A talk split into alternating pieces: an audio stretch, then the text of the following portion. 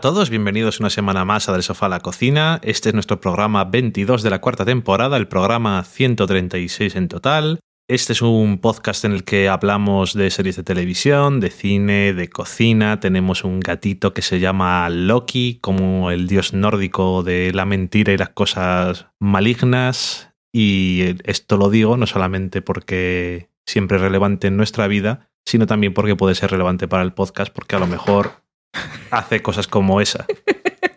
Se tira encima de algo, salta encima de la mesa, quién sabe.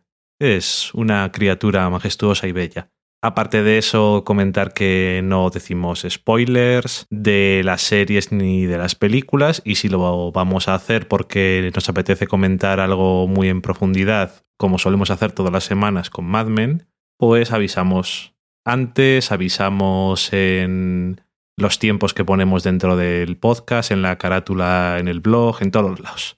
Y nada más, yo soy Dani y estoy aquí con Valen. Hola Valen, ¿qué tal? Hola, ¿qué tal? Bien. Sí. Muy bien. Pues esta semana teníamos un montón de cosas por ahí para comentar, así que lo que hemos decidido es reducirlo un poquito. Vamos a comentar en la semana en serie Daredevil, la nueva serie de Netflix, que es la primera de las cuatro o de las cinco que va a hacer con Marvel. Después comentaremos el episodio 9 de la séptima temporada, o como me gusta decir a mí, el segundo de la octava temporada de Mad Men, New Business, así que si no lo habéis visto, pues pasad a la cata de pelis Pringaos. donde comentaremos un documental. Después nos iremos a la cocina, donde os daremos una receta. Y para terminar, en la sobremesa comentaremos lo que nos habéis dicho durante esta semana. Cotilla. Es yo no, es para los demás, yo ya lo sé. y dicho eso, pues nos vamos a la semana en serie.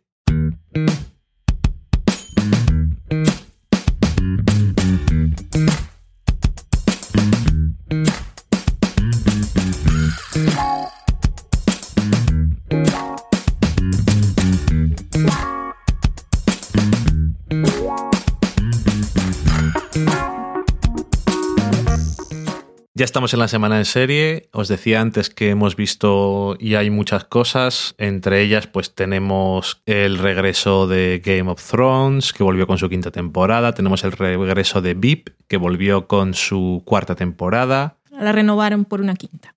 Ah, muy bien. Y Juego de Tronos me imagino que también. Sí. Eh, Nurse también volvió con su séptima temporada, es la última. Sí. También volvió Louis con su quinta temporada. No sabemos nada más que que serán ocho episodios. Hemos visto solo el primero. Además, esta semana terminará Justified. Así que supongo que la semana que viene, aparte del episodio de Mad Men, como poco comentaremos el final de Justified.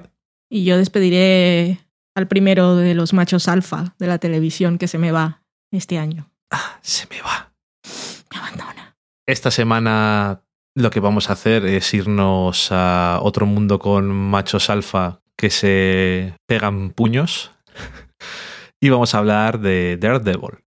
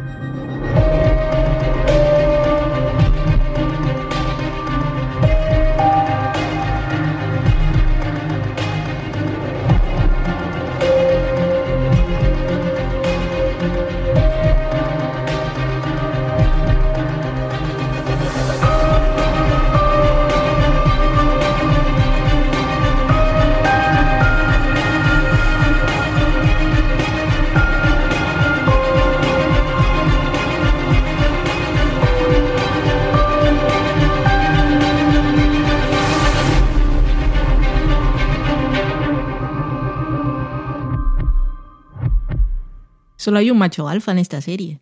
Hemos hablado en plural. Sí, es que no, todos se pegan. El- el- los demás no son alfa, solamente hay uno. Ok, pues esta serie de Netflix que como acostumbran hacer, pues te ponen la temporada entera. Estamos hablando del fin de semana del 12. 10, 11 de junio. ¿Por qué? ¿Por qué me confundo 10, tanto? 11 y 12 de abril. De abril de 2015. Para Eres los que vengan del futuro y del pasado. Está mm, creada por Drew Goddard, que solo estuvo en los dos primeros episodios y después le pasó la antorcha al señor Steven D. Knight. Que, ¿Cuáles son sus créditos? Steven The Knight, que comenzó trabajando en Buffy y después fue notablemente el showrunner de Spartacus Ok. en Starz. Pues tres episodios de esta serie de superhéroes, porque el señor Daredevil es un superhéroe famoso para los lectores de cómics y la gente así del mundo de a pie, pues recordaremos Están los que leéis cómics y luego la gente del mundo de a el pie. mundo de a pie, pues nos sonará aquella película hermosa de Ben Affleck, Hermosísima. de cuando Ben Affleck aún la gente se reía mucho de él, que ahora ya está en otro nivel hasta que salga esta nueva cosa de Batman que no sabemos lo que va a pasar. No sabemos, solamente ha salido una imagen promocional y ya se han reído de él. por supuesto, desde que lo anunciaron. Pero no venimos a hablar de Ben Affleck, afortunadamente. Aquí el protagonista es otro, es el señor Charlie Cox, que pues ha salido un montón de sitios. Una vez lo buscas en IMDB, había salido en Abbey, había salido en... Boardwalk Empire. Sí, también salía en la película de La teoría del todo. Y si lo buscáis en imágenes de Google, como hice yo después de verlo, para ver cómo era su potencial físico y superficial, pues tiene muchas caras. Es un señor así que puedes haber visto en muchos sitios y que pues yo nunca, nunca había relacionado un personaje con otro y que fuera la misma persona. Sí, es cierto. Y Daredevil, pues, es un abogado de día y superhéroe de noche que está ciego por un accidente cuando estaba pequeño, cuando tenía nueve años.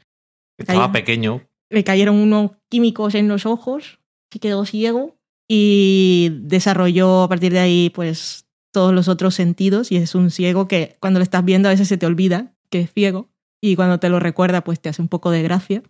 Y Ujú. que, tal como dice un personaje en la serie, pues ve mucho más que todos nosotros. Ujú. Aunque vea siempre el mundo casi como si estuviera quemándose, pobrecico. Y pues la serie que no, que la hemos visto toda en dos sentadas, está muy bien. Y no quiero contar más detalles, aunque igual vosotros lo sabéis. Bueno, ¿qué te ha parecido a ti? Porque es una serie que la hemos visto efectivamente, ha sido un maratón al final. La hemos visto, la dejamos de ver porque era tarde y es una serie con bastante violencia que no te gusta, no te Sí. suele gustar a ti y, y es una cosa que a lo mejor podría no gustarte, pero te gustó. Me gustó. Tenía, tenía pereza de verla porque había visto un tráiler y era así oscuro por demás, que no contaba nada en realidad, me imagino, lo vi hace mucho tiempo. Y me sonaba haber leído alguna crítica por ahí por Twitter hace tiempo, que era mala, pero creo que la había confundido con otra cosa, porque después toda la gente estaba muy loca, incluida yo. Tenía mis reticencias, pero es una serie que está muy bien, los guiones están muy bien, los personajes están bien. Y es que está rodada de maravilla. Y sí es cierto que las escenas de batallitas, si son de puñetazos, yo no puedo ver, pero hay muchas de patadas voladoras y ninjas que es que esas cosas, pues, pues mira, no me afectan tanto. Y está muy bien rodada. Seguramente si no la habéis visto, os habréis cansado de ver tweets y posts en blogs hablando de una escena en particular que está rodada en un pasillo, que la relaciona un poco con All Boy pero tiene muchos planos secuencia y la fotografía está muy bien en cuanto a colores, eh, en cuanto a planos y movimientos de cámara y el montaje. La verdad es que podría ser una película, afortunadamente no lo es y es una serie. Y yo decía, ojalá todos los superhéroes hicieran series como esta, Sí. pero creo que lo que van a hacer a partir de ahí es hacer series de esos personajes para luego hacer películas. No lo sé. Desde luego, es una historia de origen al final, pero en vez de en dos horas o dos horas y pico, en casi 13 horas. Sí. Y, se notan las ventajas. Y está de esas historias de superhéroes que te cuentan el origen y está muy bien, pero que te lo van dosificando. Todos los episodios son diferentes. Eh, me gusta porque, sí, obviamente tenemos un héroe que tiene sus conflictos y sus cosas tormentosas por dentro, pero también tiene ahí todo un background católico que en este caso es muy interesante. Las charlas con el cura me gustaban mucho.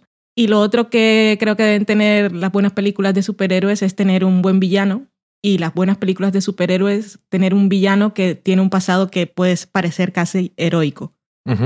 Así que está muy bien. Y en el apartado femenino, que yo no sé cómo será el cómic en realidad, pero los personajes que aparecen aquí están muy bien porque tenemos por un lado a un personaje que se llama Karen, que... Que lo interpreta Deborah Ann Hall. Que es la vampira adolescente de True Blood, pelirroja allí, rubia aquí, que está muy bien, no sabía que actuaba tan bien porque en True Blood pues tampoco la vi mucho, solo vi la primera, la primera temporada y un poquito de la segunda. Pero es un personaje que lucha por sus ideales y, y que es bastante más complicado de lo que puede parecer. Y su arco en esta primera temporada pues me sorprendió mucho, está bastante bien. Tenemos por otro lado a Claire, que está interpretada por Rosario Dawson, que en cualquier otra película habría sido un simple interés amoroso y que aparece de vez en cuando como un instrumento para otras cosas. Pero en este caso es que pues el señor Murdoch, que es el apellido de nuestro protagonista, cuando es abogado, pues no habría sobrevivido sin ella. No. sí que está muy bien. Tenemos también al interés romántico del villano, que es una mujer también de armas tomar muy interesante. E incluso tenemos una señorina, una, una china viejuna que mis aplausos para ella, que habla todos los idiomas y también tiene poder en ninja. La admiro profundamente. Y luego tiene sus toques de humor y él tiene, por supuesto, un amigo, pero no es la típica relación del amigo tonto, sino que pues también nos sorprende él por sus cosas, que no voy a contar más. Y me recordaba un poco cuando estaban el amigo que es el señor Fogilo y Karen y Matthew, que terminan trabajando juntos en ese despacho de abogados que parece que no termina de arrancar. Me recordaba un poco al espíritu de Ángel, Ángel, Investigaciones, en la serie Ángel. Y, no sé, a mí me gustó mucho, mucho. Estaba súper viciada, es una serie muy adictiva, pero eso, que es que está bien escrita, es entretenida, es simpática, es dura es chulísima visualmente y yo creo que como entretenimiento y paquete completo es la mejor serie de Netflix, que yo soy muy fan de Orange is the New Black, pero como material de Netflix así de serie de, de pegarte maratones de verdad, yo creo que esta la supera. Es que es una serie... A mí me ha gustado mucho porque, bueno, primero por que aparte de como no soy normal, como soy mm. una persona que lee cómics, pues me ha gustado porque creo que respeta muy bien todos los puntos interesantes del personaje, que como casi todos los personajes que estamos viendo en Marvel tienen un montón de historia y un montón de años, pero aunque actualice ciertas cosas, como no puede ser de otro modo, me parece que, o sea, toca todas las cosas que dices, sí, esto es importante en este el personaje, todas las cosas del origen que son importantes, desde su padre, que es una figura clave, el, tema de todo el trasfondo religioso que es muy importante en algunas historias del personaje, el personaje de Stick, eh, todo su tema con las mujeres, que es una cosa que es muy de el personaje de Matt Murdock, porque siempre tiene muchas relaciones con mujeres porque es ciego, pero como bien dice su compañero Foggy, pues dice, no sé cómo tiene, tiene un sexto sentido para saber cuándo una mujer está buena. Y siempre me acaba fastidiando. Eh, me gusta que mm, se nota mucho que Netflix ha hecho esto con Marvel. Bueno, las cuatro series, cinco que van a hacer con ellos son series callejeras, más esto que dicen en inglés gritty, que se puede decir sucio, pero bueno, más realista, más violento, más maduro que la violencia es bastante realista porque cuando están peleando se cansan. Ajá. Que no es llego y soy el superhéroe y los acabo a todos a la primera. Claro. Hay segundo round y tercero y la gente ahí un poco la respiración. Es que además, se apoya en las eh, paredes. Además, eh, Daredevil es un. O sea, sí tiene esos super sentidos y tal, pero en el sentido físico es un humano. Hmm. Por lo tanto, y además captura muy bien todo eso porque es muy oye, me meten de palos y es que como no me curen, me muero. O me meten de palos y acabo en un contenedor y como no me encuentre alguien, eh, palmo ahí. Y etcétera. O sea, todo el mundo sufre mucho las consecuencias de los golpes y cada encuentro que tienen tiene sus consecuencias.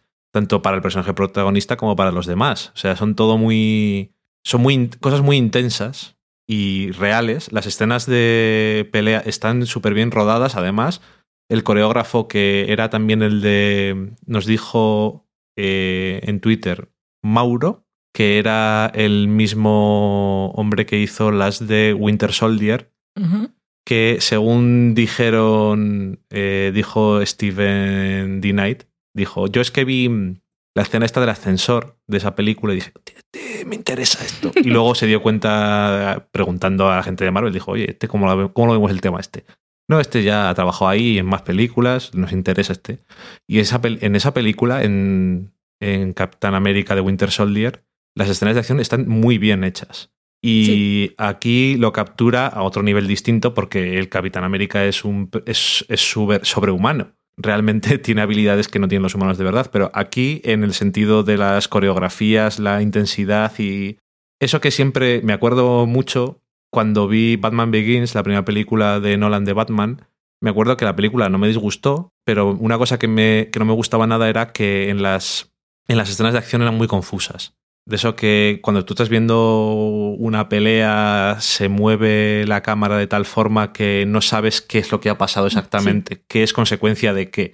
Y aquí todo queda perfectamente claro la narrativa de las peleas y está súper bien. Algunas son muy, muy, muy largas. Sí, son largas. Son bastante largas y sin embargo no pierden intensidad.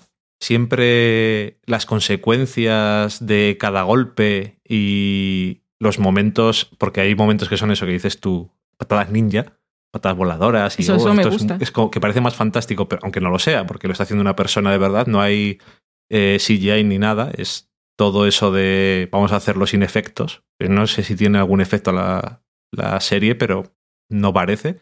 Y se ve todo eso muy, muy real. Y... Sí, que no son planos cortos de puñetazo que va y viene, sino... Son, las peleas te, duran. Te deja, te deja verlo. Y alguien, por ejemplo, eh, se cae desde un sitio dos personajes y se quedan inconscientes pues un rato, mm. porque son personas. No sé, es... Sientes el peso de los golpes. O sea, sientes que la violencia, que es una cosa que a mí me gusta, ¿Te gusta la violencia? No, me gusta que la violencia ah. muestre que tiene, las, que tiene consecuencias de reales. Sientes el peso y la importancia de cada golpe, porque cada golpe es importante. O sea, cada golpe que le pegan a alguien tiene una consecuencia en su cuerpo. Y eso en otras cosas es como, bueno, nos pegamos aquí y tal. No como pasa explosiones. nada. Sí, como un rayo y no sé qué, no ha pasado nada. Y aquí eso se nota muy. Está eso, muy, muy anclado en la realidad. También habla, hay personajes de diferentes nacionalidades y todos respetan cuando hablan entre, entre sus compatriotas, eh, hablan en el idioma, Sí, su sí, lengua sí. materna, sin problemas. Hay muchos subtítulos para la gente si algún día la veis doblada. Sí, Y los protagonistas viven en Nueva York y, parece Nueva York. y eh, hablan español. Sí. Bueno, viven concretamente en un barrio de Nueva York que Mm. es Hell's Kitchen, la cocina del infierno, que tiene un nombre que suena un poco así gracioso, Suena la boca del infierno. que es curioso porque eh, originalmente este barrio, de ahí también la simbología eso de Daredevil, que es, es, un, es un diablo, es un demonio y, y este es un lugar, una zona de Nueva York que en el origen, en los 60 y los 70 y los 80, y no sé si está, bueno, no sé si más, es una zona muy horrible de Nueva York, con mucho eh, prostitución, drogas, crimen. ¿Y qué ocurre? Que aquí lo sitúan en el, en el día en- de hoy. Entonces dicen, ¿cómo hacemos para que esto parezca la cocina del infierno de verdad? Pues muy fácil, porque tienes una cosa que te lo ha puesto a huevo, y es el- la batalla de Nueva York de los Vengadores, Mm. Que ha hecho que algunos barrios de la ciudad, y en concreto este que en el fondo es un barrio pobre, pues haya quedado hecho polvo y se esté se haya retrasado de alguna forma a, a 30 años y también haya muchos intereses de comprar las propiedades, construcción y demás, que es parte importante de la trama y me gusta cómo lo han integrado dentro de todo eso.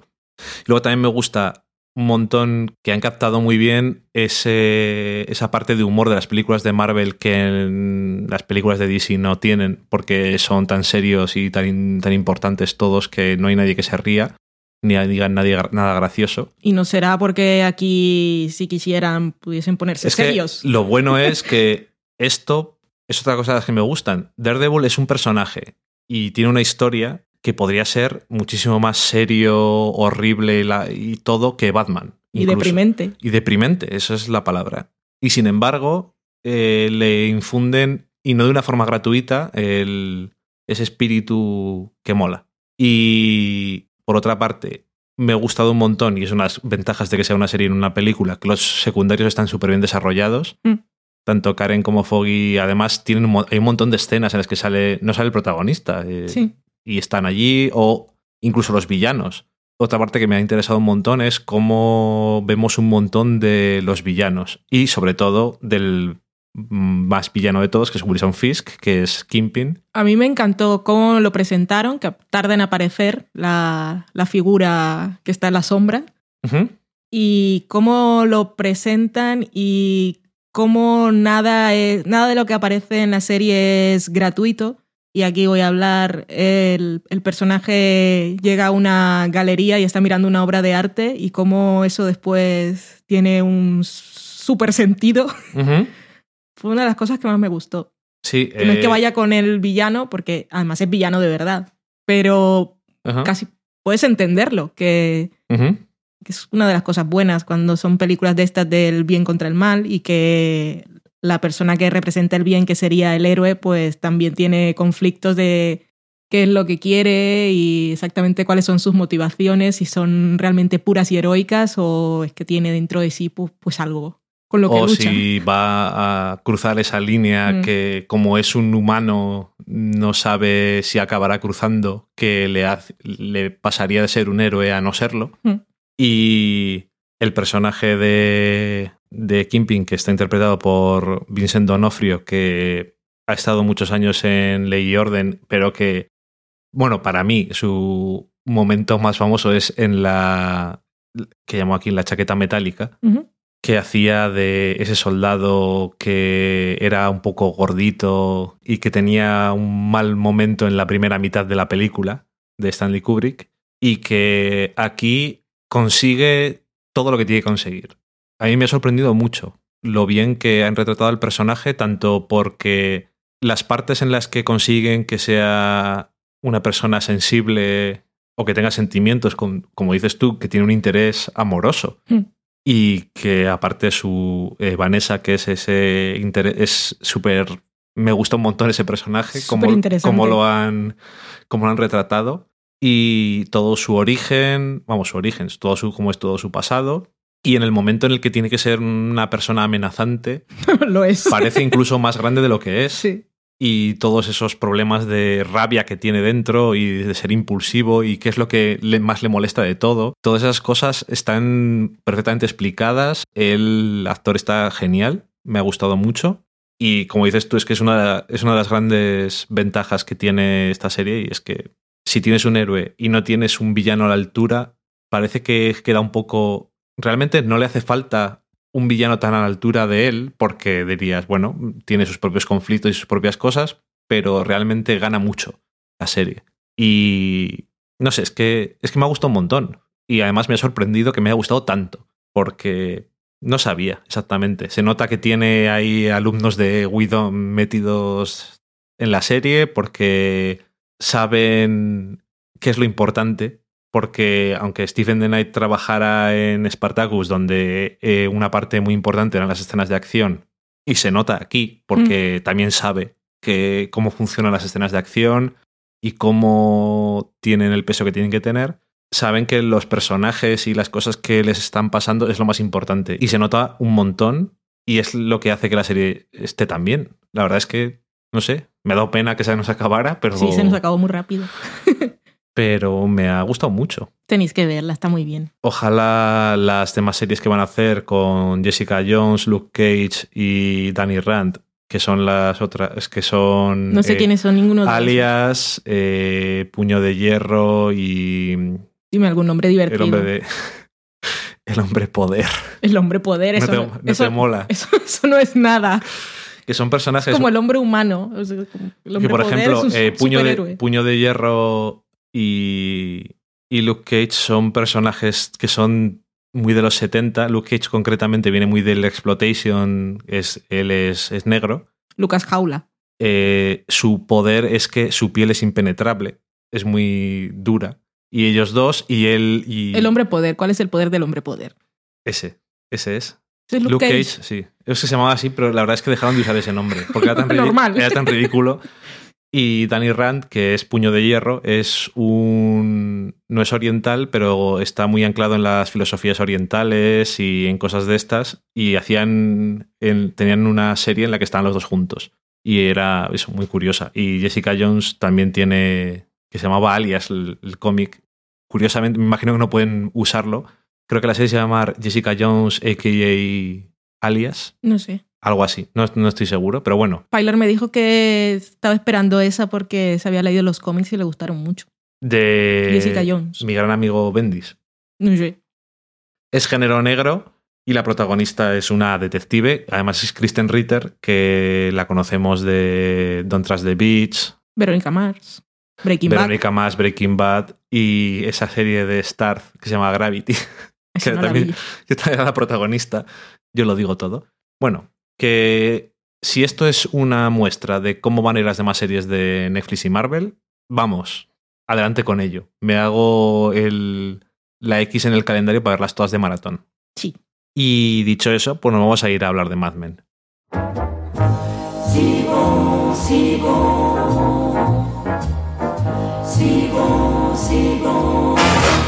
Si bon. De partir n'importe où. Bras dessus, bras dessous, en chantant des chansons. C'est si bon bon. de se dire des mots doux, bon. des petits riens du tout, mais qui en disent long en voyant notre.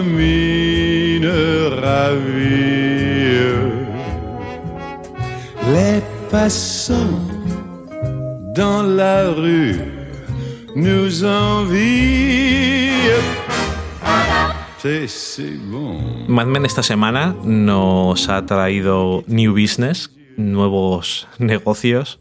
Por supuesto, los que no hayáis visto el episodio y os interese para algo no saber lo que pasa en este episodio, pues Hasta Dios. por favor, pasad a la cata de pelis. Y los que os quedáis por aquí, ya me imagino que habéis visto el episodio, así que eso. Estamos en New Business, que parece más, como dijo Valen, nada más terminar, esto más parece All Business. Parece esto cosas que ya hemos visto. Es un episodio que... Eso suena a cosas que ya hemos visto, suena muy mal. No, perdón. Has dicho All Business. Mm. Cosas que nos recuerda a cosas que han ocurrido, que son llamadas a cosas que han podido pasar en las vidas de los personajes, en algunos casos. Ya está. O tienen que ver con su pasado. Bueno, no me déjalo. Déjalo tú. Como diría Foggy Nelson, veo que me he metido en un jardín. Como te dije yo el otro día, estás pagando la entrada, no hace falta. Guárdate el dinero en el bolsillo y aléjate del jardín. Vale. Eh, este episodio eh, lo ha dirigido Michael Appendall y el guion es de Tom Smuts y Matthew Weiner, como siempre respirando en la nuca de la gente. El episodio nos decía en su resumen, Roger le ofrece, os lo recuerdo la semana pasada, Roger ofrece a Don un, un consejo que no había pedido. Wow. Wow. Y eh, Peggy y Stan no son capaces de ponerse de acuerdo sobre un tema de personal en una cuenta. Muy bien. Wow. Vaya resumen de mierda. Esas cosas pasaron. No, pues ya os lo- yo os lo cuento, lo que dijeron. Es un episodio en el que tenemos un eco a lo mejor a esas palabras de Ted de en la vida de un hombre hay tres mujeres, porque este es un episodio en el que vemos a tres mujeres de Don.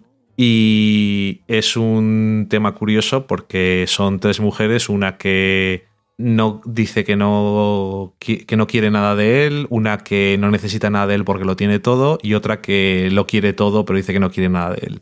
Son tres mujeres muy, di- diferentes de su vida. Es un episodio que no le ha gustado nada a casi nadie y Valen identificó muy bien cuál podía ser el problema y el problema, como no, es Megan, que a la gente no le gusta nada, pero es un problema acentuado porque eh, estos son los últimos siete episodios de la serie y la gente tiene la idea en su cabeza de que estamos pasando tiempo donde no nos interesa y que Matthew Werner no nos hace caso porque decimos que no nos interesa esta gente.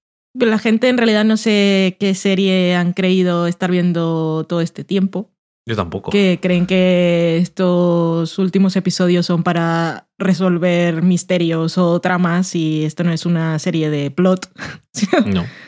de las cosas que le pasan a los personajes. Es También una- criticaban, aparte de la presencia para muchos excesiva de Megan y su familia y esa hermana que dicen muchos, ¿Para qué de la que nadie había hablado, como si no existiera, Eh, que se han sacado de la manga. Luego, luego la aclara. Ok. Y luego dicen que también un episodio para meter a gente nueva, como Pima Ryan y la camarera esta, que también es nueva. Que porque estamos en la perdiendo el tiempo con personajes nuevos que queremos saber, bueno, dicen que quieren saber cosas de los otros personajes. Pero claro, es que estos personajes que no habíamos visto nunca no llegan tanto para hablar de sus vidas como para contar cosas de los personajes que ya conocemos, que en realidad no es- lo entiendo. Pero si es que es lo de siempre. es lo de siempre. Y bueno, que decía antes. eh, bueno, primero, las tramas que tenemos en este episodio son de Don Draper, sorpresa. Luego podemos decir que tenemos una trama de Stan y una trama de Megan. Eso es básicamente los tres personajes importantes de este episodio. Igual que el anterior es como unos, no sabes exactamente, no te esperas que sean estos personajes los protagonistas, pero como siempre, siempre dicen algo de ellos. Son personajes que son interesantes que sepamos más de ellos antes de que termine la serie. No sé, a, a mí, bueno, a mí el episodio me ha gustado. Vamos a empezar desde el principio. Eh, luego también estas tres mujeres, luego hablamos de todo el, tema de Don, pero también hay una cosa que se toca un poco así en las tramas y es mujeres que... Es que me ha hecho gracia, de alguna forma. Mujeres que no se quitan su atuendo de trabajo Después de trabajar, como la novia de Stan, como Diana, como de alguna forma Pima, podríamos decir. Siempre está trabajando, por lo que descubrimos en el episodio. Y yo estoy de acuerdo con Peggy, francamente, por lo que nos dice la actuación, que por cierto es Mimi Rogers, que es una actriz que lleva la vida trabajando y ha salido en todo. O sea, es que la podréis recordar de mil cosas. Entonces, por empezar por algún sitio. Bueno, antes de eso, ya que lo. Bueno, vamos a hablar de cosas generales, perdón. no, que lo, que lo has dicho, pero no has hecho énfasis, y sí me lo dijiste también en el sofá, es que sí hay una trama de Don, hay una trama de Stan, hay una trama de Megan, pero en realidad es un episodio que va sobre las mujeres, todas las mujeres del episodio. Megan, su madre, su hermana, Betty, que sale poco, pero también tiene cosas Sí. que decir. Pima, Peggy, Sí. No, la sí. novia de Stan. Es que realmente. Eso, a mí me hace gracia que la gente no le guste nada que presenten a personajes nuevos, pero también me hace y gra- Diana, que no la mencioné, que también. también tiene mucho que ver con ella, que me hace gracia porque no son personajes nuevos. Quiero decir, son personajes que existen desde hace mucho tiempo. Mm. Y si aparecen ahora es pues bueno, porque necesitaban aparecer porque necesitábamos ver algo de los otros personajes. Punto pelota. O sea, eh, la novia de Stan, mm, tal y como es Stan, a lo mejor es la misma, a lo mejor no, que ya hemos visto hace un año visto, entre comillas, quiero decir, he intuido que existe. Creo que sí, es la misma, por algunos mm, comentarios que se dejan, pero si aparece es porque necesitamos ver a Stan en otra, en otra Sí. situación. Y la hermana de Megan, que como has dicho tú, luego la aclaras, todos sabemos que existe. O sea, nos han sacado de la manga. Sabemos que tiene sobrinos, sabemos que tiene, por lo tanto, un hermano, por lo menos. Sabemos que es una hermana. Es que creo que ha dicho esas dos cosas. Y aquí aparece como contraste a Megan y a su madre, porque es como que no es muy igual que, las, que ellas dos. Creo que Megan saca mucho de su madre, aunque no la. no- y por eso tiene tanto conflicto con ella a veces. Y a mí, te estaba diciendo la segunda vez que hemos visto el episodio, que a mí me hubiera gustado, viendo la escena en la que están todas las tres Calvet en el dormitorio, me hubiera gustado ver más escenas suyas antes. O sea, a mí no me sobra nada de lo que veo. Y es que, aunque, la la- la- aunque no os guste mucho la trama de Megan, solamente porque nos habilita el final, de, en la imagen final del episodio, ya está bien, porque es todo, todo como siempre en Mad es muy simbólico. Tiene muchas resonancias temáticas entre las tramas, es- a mí me gusta mucho. Antes de entrar y para dejarlo claro, odio a muerte a la gente que ha criticado siempre que hayan permanecido Betty y Megan más tiempo porque había gente que pensaba que Betty en el momento que se divorciaba de Don debía dejar de existir y que a Megan la- lo que dicen los críticos así unánimemente es que la, han- mantenido saliendo en escenas en la sexta temporada y en la séptima porque Matt Weiner le gusta el personaje y cree que es un personaje interesante. Lo son. Eh, y no se me ocurre una mejor razón por la que no ten- por la que tengas que mantener a un personaje en tu serie. Y es que no sé por qué a la gente le ha molestado tanto este episodio, porque se centraba tanto en, en- en las chicas Calvé. Y, por ejemplo, el episodio pasado se hablaba mucho de Ken. Sí, y, pero su- eso- y eso no lo podríamos haber ahorrado. O sea, nos gustó, pero tampoco era trascendental. esa es la parte que menos les gustó del anterior episodio. Pero nadie se quejó tanto como hasta ahora. No, porque el resto no lo era. Mm. Si aparte de la trama de Don y la de Ken hubiéramos tenido otra que no hubieran sido John y Peggy, como por ejemplo un personaje que no parezca muy importante para la gente o que no les guste, se hubieran quejado más. Lo que pasa es que aquí se les ha juntado todo lo que no les gusta. Ay. Las prisas. Dios mío, que, que te quedan pocos episodios. Pero es que... ¿Qué no vas a contar? Pues, pues lo que te estoy contando, Pues lo que, espérate. te, eh, lo que te lleva contando toda la vida, si es que déjales. Y además es que. Si es que eh, la gente tampoco estaba muy emocionada el año pasado con los primeros episodios de, de Mad Men. Y luego los últimos episodios son de los mejores de la serie. que los primeros episodios de Mad Men siempre son así, así como Sí. cuando hablamos la, el programa pasado, es que lo, nosotros lo comentamos semana a semana porque tenemos que comentarlo semana a semana porque sentimos la necesidad de hablar de la serie, pero no es fácil porque hasta que no pasan varios episodios en realidad no sabes o no le encuentras sentido a todo lo que te han contado antes. Y hasta Igual- que no la revisionas después, no ves las cosas con más claridad aún. Igual que toda la serie. Bueno, pues eh, vamos a hacer como la semana pasada y vamos a verlo un poco por tramas, si te parece. Entonces vamos a... Es que todo... Vamos a empezar por lo fácil. Sí, vamos a La empezar primera por la escena. de. Ah, vamos a empezar por la primera escena. Pues Sí, venga. que, porque igual luego se nos olvida. Dale. Que tenemos a varias cosas que aprendemos con esa escena. Estamos hablando de la escena en la que está Don con sus hijos Bobby y Baby Jean, que sigue sin hablar, en la cocina de la casa de Betty y de Henry. ¿Es la misma casa? Es que a lo mejor es la misma, pero está rodada desde otro sitio distinto. Porque normalmente. Pero es la casa de ellos. No, sí, da igual, da igual que sea la misma, pero. Da igual. ¿Y qué nos queda claro ahí? Que la relación entre ellos es mejor, Sí. que Entre todos. Sí, que Henry y Don, pues Don sigue tirándole las pullitas a Henry, pero es una cosa que le sale del alma, pero que no va más allá. También sabemos por eso y por una conversación que tiene después con Diana que está viendo a sus dos hijos con cierta frecuencia. También nos enteramos en este episodio que hace mucho tiempo que no ve a Sally, porque está en el colegio aquel que es rollo internado. Los dos también. Igual es el mismo tiempo. O sea que cuando Demasiado. lo volvamos a ver, pues será interesante, sigo esperando que salga. Y bueno, y al final la escena está. Me encanta cuando sale Don con los polos, que no puedo con ello. Pero bueno, eh, está ahí haciéndole la Un milkshake. Milkshake, ¿cómo se llama eso aquí? Batido de helado, malteada en Colombia.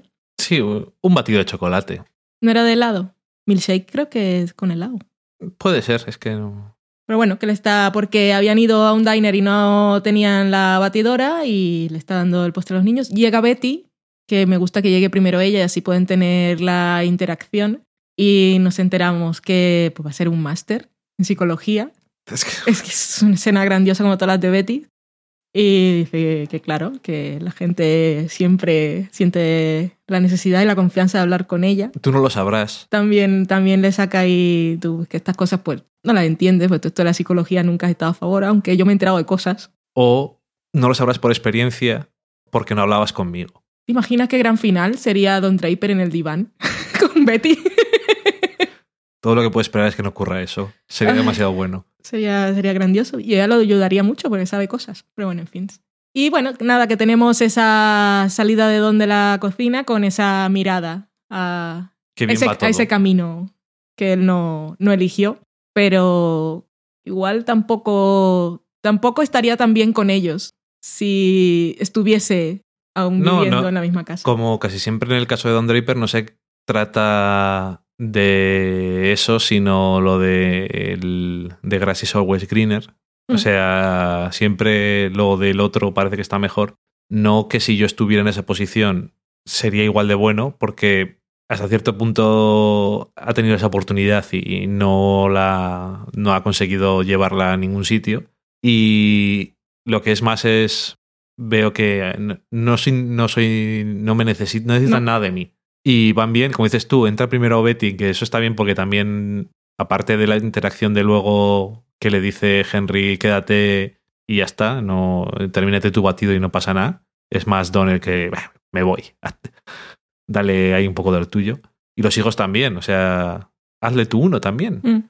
Pero que aparte, a lo mejor Henry, que tampoco es muy así, pero a lo mejor en otra situación que hubieran tenido entre todos, hubiera entrado con ella o primero, Sí.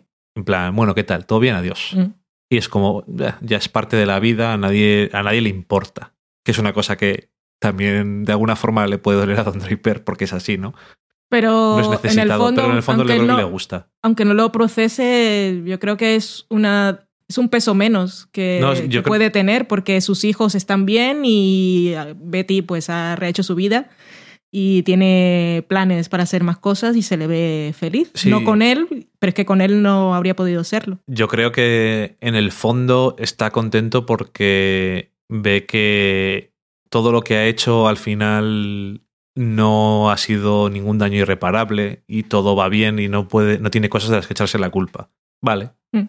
Bueno, pues ahí lo tienes. Es la primera escena, que es que parece una tontería, pero si es que te dice tanto, ¿cómo, nos- cómo no nos puede gustar esto? Si ya en los primeros cinco minutos, que es una escena que no parece nada, te está contando la vida en un momento. Qué guapa está John Lee Jones, madre mía. Y elegante. Psicólogo. Vaya vestido es, madre mía. Lo de psicólogo doctora, es, doctora Betty. es matar. Em, es que ya me... Con lo manipuladora. que- Me encanta la frase que dice Don, que cuando ella le dice lo de lo del máster en psicología y él dice que va a ser algo muy emocionante para todos los involucrados. Sí, que va a ser algo... Se van a pasar todos los implicados de puta madre. Se está diciendo todo. Pero al final eso, que a nadie le importan esas... Son bullas que se pueden echar y bueno, lo que sea. No es importante. Que me da pena salirme ahora que me he metido en esto de Don, pero a lo mejor debemos. Y luego seguimos con Don Draper y otras cosas. Que tú quieras. Bueno, pues esa es la mujer de, la, de las tres mujeres de Don Draper de este episodio que yo decía que no necesita nada de él porque lo tiene todo. Ese es la, el punto de vista todo de Don Draper porque Betty no dice nada, ni, ni hace falta que lo diga. De ahí que no necesita nada. Luego está la que digo yo que dice que no quiere nada pero lo quiere todo, que es Megan. Y cuando digo que lo quiere todo, me refiero a que quiere cosas de él. Quiere que termine el tema del divorcio, quiere llevarse sus cosas, quiere que le dé, entre comillas, quiere que le dé dinero. Digo entre comillas porque no es una cosa que, aunque al principio del episodio se lo pide y es una cosa un poco anecdótica. Al final del todo ella está muy así y luego cuando le da el dinero no le dice gracias ni le dice nada porque no tiene que decírselo, pero cambia su postura y su expresión con respecto a Don Draper, de alguna forma. Elabora. Me refiero a que durante todo el episodio, a ver, eh, si Betty es la mujer que no necesita nada de él porque lo tiene todo, y Diana es la mujer que no quiere nada de él, que es lo que dice, no quiero nada, pues Megan de alguna forma es la mujer que tiene la relación más complicada con él. Tiene un pasado y como bien le dice ella, de alguna forma pues le ha traicionado y como le dice Harry, ya volveremos a Harry. Dios mío, qué personaje. Eh, qué tontería hizo Megan yéndose de Nueva York con el papel que tenía y Don pone la cara de sí que fue, fue culpa mía. Es como, tiene un momento ahí como de epifanía, como si no se hubiese dado cuenta. Ya es que eh, en la en la sexta temporada da la sensación de que no se ha dado cuenta, o sea, de que cuando lo hace, que vemos que es el momento ese en el que está haciendo un poco de mimetismo con el deseo de Stan de irse a California Mm. y luego se lo cede a Ted por... Es un momento, es uno de esos momentos buenos de Don Draper, pero que como los malos los hace sin pensar en los demás. Y hasta que no llega a casa y se da cuenta de la reacción, pues... Pero aún así, como dices tú, parece que tampoco lo ha llegado a procesar así. Mm. Entonces Megan es la que al principio del episodio, le- todo esto es simbólicamente a veces, le pide dinero al principio del episodio, va a su casa a llevarse cosas, al final se lleva todo, Ella no. cosa de su madre, pero no importa, quiero decir, importa para el personaje, pero no para el point que estoy haciendo. Es simbólicamente, es la mujer que se lleva las cosas, que coge las cosas. Le coge el dinero al principio, se lleva las cosas de la casa y al final se lleva, aunque se lo da él, un millón de dólares. Y a lo que me refiero con lo que te he dicho antes, he hecho que elaborara, es que cuando entra el despacho de abogados, Don Draper entra pues en plan todo muy casual, no pasa nada. O sea, aquí venía el, venía el abogado detrás mío, ¿dónde está? es que es un cigars, no pasa nada. Y Megan está enfadada y dice, no iba a decir nada y te odio, básicamente. Megan ha tenido un día horrible. Por supuesto. Ha tenido peor día que Don, que decía que nadie había tenido peor día que él. No sabes nada de la vida. Bueno, le he Don dicho Nieves. que Diana no había tenido peor día que él. Desde luego, el día de Megan es bastante horrible. O sea, decirle a Diana que no ha tenido peor día que él, viviendo como vive esta mujer, y Oye, luego sin saber. Pero sí lo que dice siempre, dice, no estés ahí en un mood, que dice, es una cosa que dice un montón. Ahí estás, como, es una cosa que tiene un poco ahí metida en su cabeza de, estas mujeres, les da ahí una cosa y, y se enfadan. Es ¿Cómo que son? Te he estado sospechando con los ojos cuando estabas diciendo Megan, la que se lo lleva todo, porque las críticas que he leído de la gente que, que odia a Megan estaban, se quedaban mucho con lo que el consejo que le daba Roger a Don, que no le había pedido, como decía la sinopsis, y luego decían, ella dice lo mismo cuando está donde el abogado. No es verdad, no dice lo mismo, es otra, es otra, una historia totalmente diferente. Entonces la gente dice, se queda con eso y dice, claro, se llevaba un millón de dólares, pero no tenía, no tiene derecho porque cogió el dinero si su madre antes le había llamado zorra porque se había quedado, le había pedido los 500 dólares a Don Ajá. y ahora ese millón de dólares que no se los ha, decía, si no se los merece, que ella había sido secretaria y Don la, la puso a trabajar en publicidad y le, le puso un piso y no sé qué, le consiguió la carrera de actriz. ¿Dónde has leído esto? Lo he leído un montón de, de críticos de esos que escriben en inglés. Lo de, ha puesto, lo de le han puesto un piso, eso no lo decía en inglés así. No, pero eso, como que Don se lo había dado todo y entonces que, que hacía ella ahora reclamando y esperando cosas. Cuando ella en un momento del episodio dice, da igual, o sea, ella, ella lo que quiere acabar es el proceso de divorcio, tener que estarle a él pidiendo, para Megan tiene que ser horrible, tener que Sí, depender de él, pero es que no le, ha no le han ido bien las cosas, sí, ella ha tomado las decisiones, porque al final tomó la decisión de dejar el trabajo e irse a California, pero no fue una cosa que se le ocurrió de pronto. Fue porque Don dijo que se iban a ir. Sí, sí, claro. Entonces, claro, no es una decisión que me ha salido del piwi. Y las cosas no le han ido bien y lo de la cosa de actriz no va bien. Para ella ser dependiente de Don, o sea, tiene que joderlo un montón, pero, pero es de, económicamente dependiente. Ya lo decía cuando le montó la fiesta, es mi dinero. O sea, no me digas cómo tengo que gastar mi dinero. Se tenía otras cosas en la mente y la vida pues le ha dado un poco palos, claro, no, no los mismos palos que le ha dado a la camarera, pero bueno, cada uno sufre sus cosas. Sí. Y, y eso, que ella lo que quiere es acabar ese proceso, que le dé lo que le tenga que dar, que da igual, y dice voy a firmar lo que sea, lo que no quiero es estar cada mes llamándote y dándote explicaciones que me tienes que dar dinero. Sí. Ya me buscaré la vida después, ya pasará algo. A lo que me refería, eh, bueno, iba a decir que lo- la conversación que tiene con Megan, que después de decir que no iba a decir nada, pero dice algo, ¿Qué? que se llama mucho las tuberías, Mm. es una conversación, unas palabras que tienen un eco a lo que le ha dicho Roger antes. No digo que sea lo mismo. No es lo mismo. Tiene un, es un eco porque es en plan. Porque es diferente. Es la situación. Hay palabras como lo de la juventud, porque Roger lo que le dice es, te, te dirá que has robado su juventud y es lo que está diciendo, "Mm, la vida me castiga por ser joven y por ser optimista y por creer no, en no, cosas. la vida no, tú. Bueno, sí. Pero que no es, me has robado la juventud y tal, no, es otra cosa. O sea, No, no, ella lo que que le está es- diciendo en todo momento, yo confío en ti Que es y me distinto, mentiste, digo- eso tenía que decírselo. Y- Digo que, es un, digo que es un eco a la conversación de Roger en el sentido de que es el momento de, los re- de esos reproches, de es- ese tipo de reproches, entre comillas, pero no tiene nada que ver porque Jane no tiene nada que ver. Como bien dice Roger, aunque tampoco es así, porque la visión de Roger es una consumidora, que dice él, pero bueno. Pero bueno, que Megan no, no estaba pidiéndole dinero, ni estaban ellos, era una situación diferente, ni estaban discutiendo por una cifra. No, no, no, no. Ella quería acabar con eso y como dejan ahí claro, er- eran historias de los abogados también. Y entonces Sí. ella está ahí, firmo, me voy, paso página, o sea, tengo que hacerlo. Ajá. Y Don Draper le da eso que considera que se merece ella para hacer su vida, pero nunca, nunca le dice un lo siento de verdad con No, todas no, las no, palabras que tiene que hacerlo.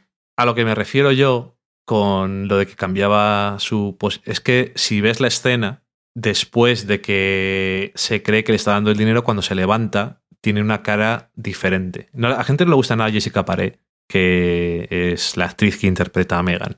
A mí me parece que hace perfectamente lo que tiene que hacer en cada momento. Y en ese momento cambia la tensión de su cara, se relaja, por una parte, porque se ha acabado, Mm. mándame los papeles, y por otra parte porque de alguna forma mi interpretación es que coge un millón de dólares como la mejor forma que tiene Don Draper, porque es un lamentable decir lo siento. Mm.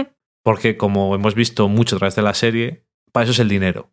Como dice él, nunca dice gracias, para eso es el dinero. Nunca dices lo siento, para eso es el dinero. ¿Para qué te estoy pagando? Todo es, para eso es el dinero. Y en este caso es, el dinero es para decir lo siento. Y es una forma de decir lo siento porque es un millón de dólares. Entonces es tanto dinero que es como, no es te estoy dando solamente lo que te tengo que dar, porque eh, con los abogados podrían haber peleado de la vida y nunca jamás le habría dado un millón de dólares. Mm. Menos si hubiera llegado a casa y se hubiera encontrado que le habían llevado todo. Pero que eso, que es como. Es una cosa simbólica en el sentido, creo, para Megan de. De alguna forma me está diciendo lo siento porque no es capaz de hacerlo de otra forma porque es un triste. Y tiene ciertas incapacidades. Sin, bueno, sin embargo, quería decir, hay ciertas cosas que a mí sí me, sí me están pareciendo muy claras de que este año Don Draper no es exactamente el mismo Don Draper de siempre. Que hay cosas que, como decíamos en el episodio pasado, sí, pues a lo mejor lo de que las cosas, mejores cosas en la vida son gratis tampoco les ha llegado a, a muchos personajes y Don Draper concretamente. Pero sí le veo diferente, no solamente por lo que bebe, que es una cantidad muy normal Mm. y muy tranquila. Bebo lo justo. Nunca está borracho, que es una cosa muy rara en Don Draper. Y, por ejemplo, el momento en el que está con Diana y dice de una forma muy comprensiva y poco impulsiva, que también puede ser una cosa de esas de Don Draper de esto lo he aprendido de seres humanos normales. Llevo mucho tiempo separado y esto no es lo primero. No me acabo de separar ahora y eres la primera mujer que me he encontrado y entonces digo, "Uf, mi, vi- mi vida va a empezar a partir de ahora, sino yo ya sé, no es la primera mujer que me tiro desde que, o la primera relación que tengo desde que me he separado. Si te digo que te quiero a ti, No para es hacer. Si te digo que te quiero a ti para hacer algo que puede ser más interesante, pues es porque lo he pensado. Eso es lo que dice al exterior. Estoy listo, dice. Yo esa frase, si al final Diana resulta ser algo simbólico, con eso no estoy diciendo que no sea real, que las discusiones siguen, eh, esa frase para mí tiene otro subtexto también, sobre todo por las palabras que usa, porque él dice, yo he estado también separado mucho tiempo, películas mías, he estado separado mucho tiempo, no dice una mujer, dice, no es la primera cosa Sí. que me llega, estoy listo.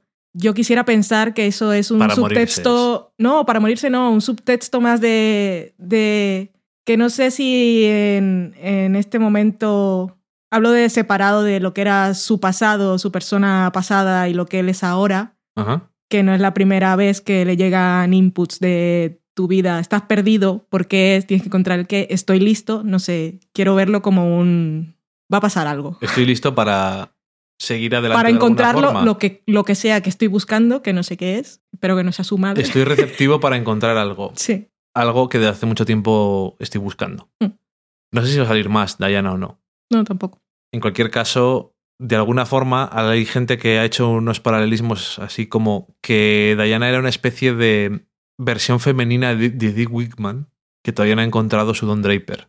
Y bueno, de alguna forma se puede ver que es una persona que está huyendo de un lugar por alguna razón y está yendo a un sitio al que no conoce a nadie intentando empezar su vida de otra forma. Y bueno, puedo verlo. Es una... Desde luego, es, no es una mujer como las otras que se ha encontrado. Y de ahí también supongo que es la atracción que tenía, que no sabía exactamente por qué en el primer episodio. Sí puede verse como eso, pero al mismo tiempo no pueden ser más opuestos, porque ella en realidad no está huyendo de algo.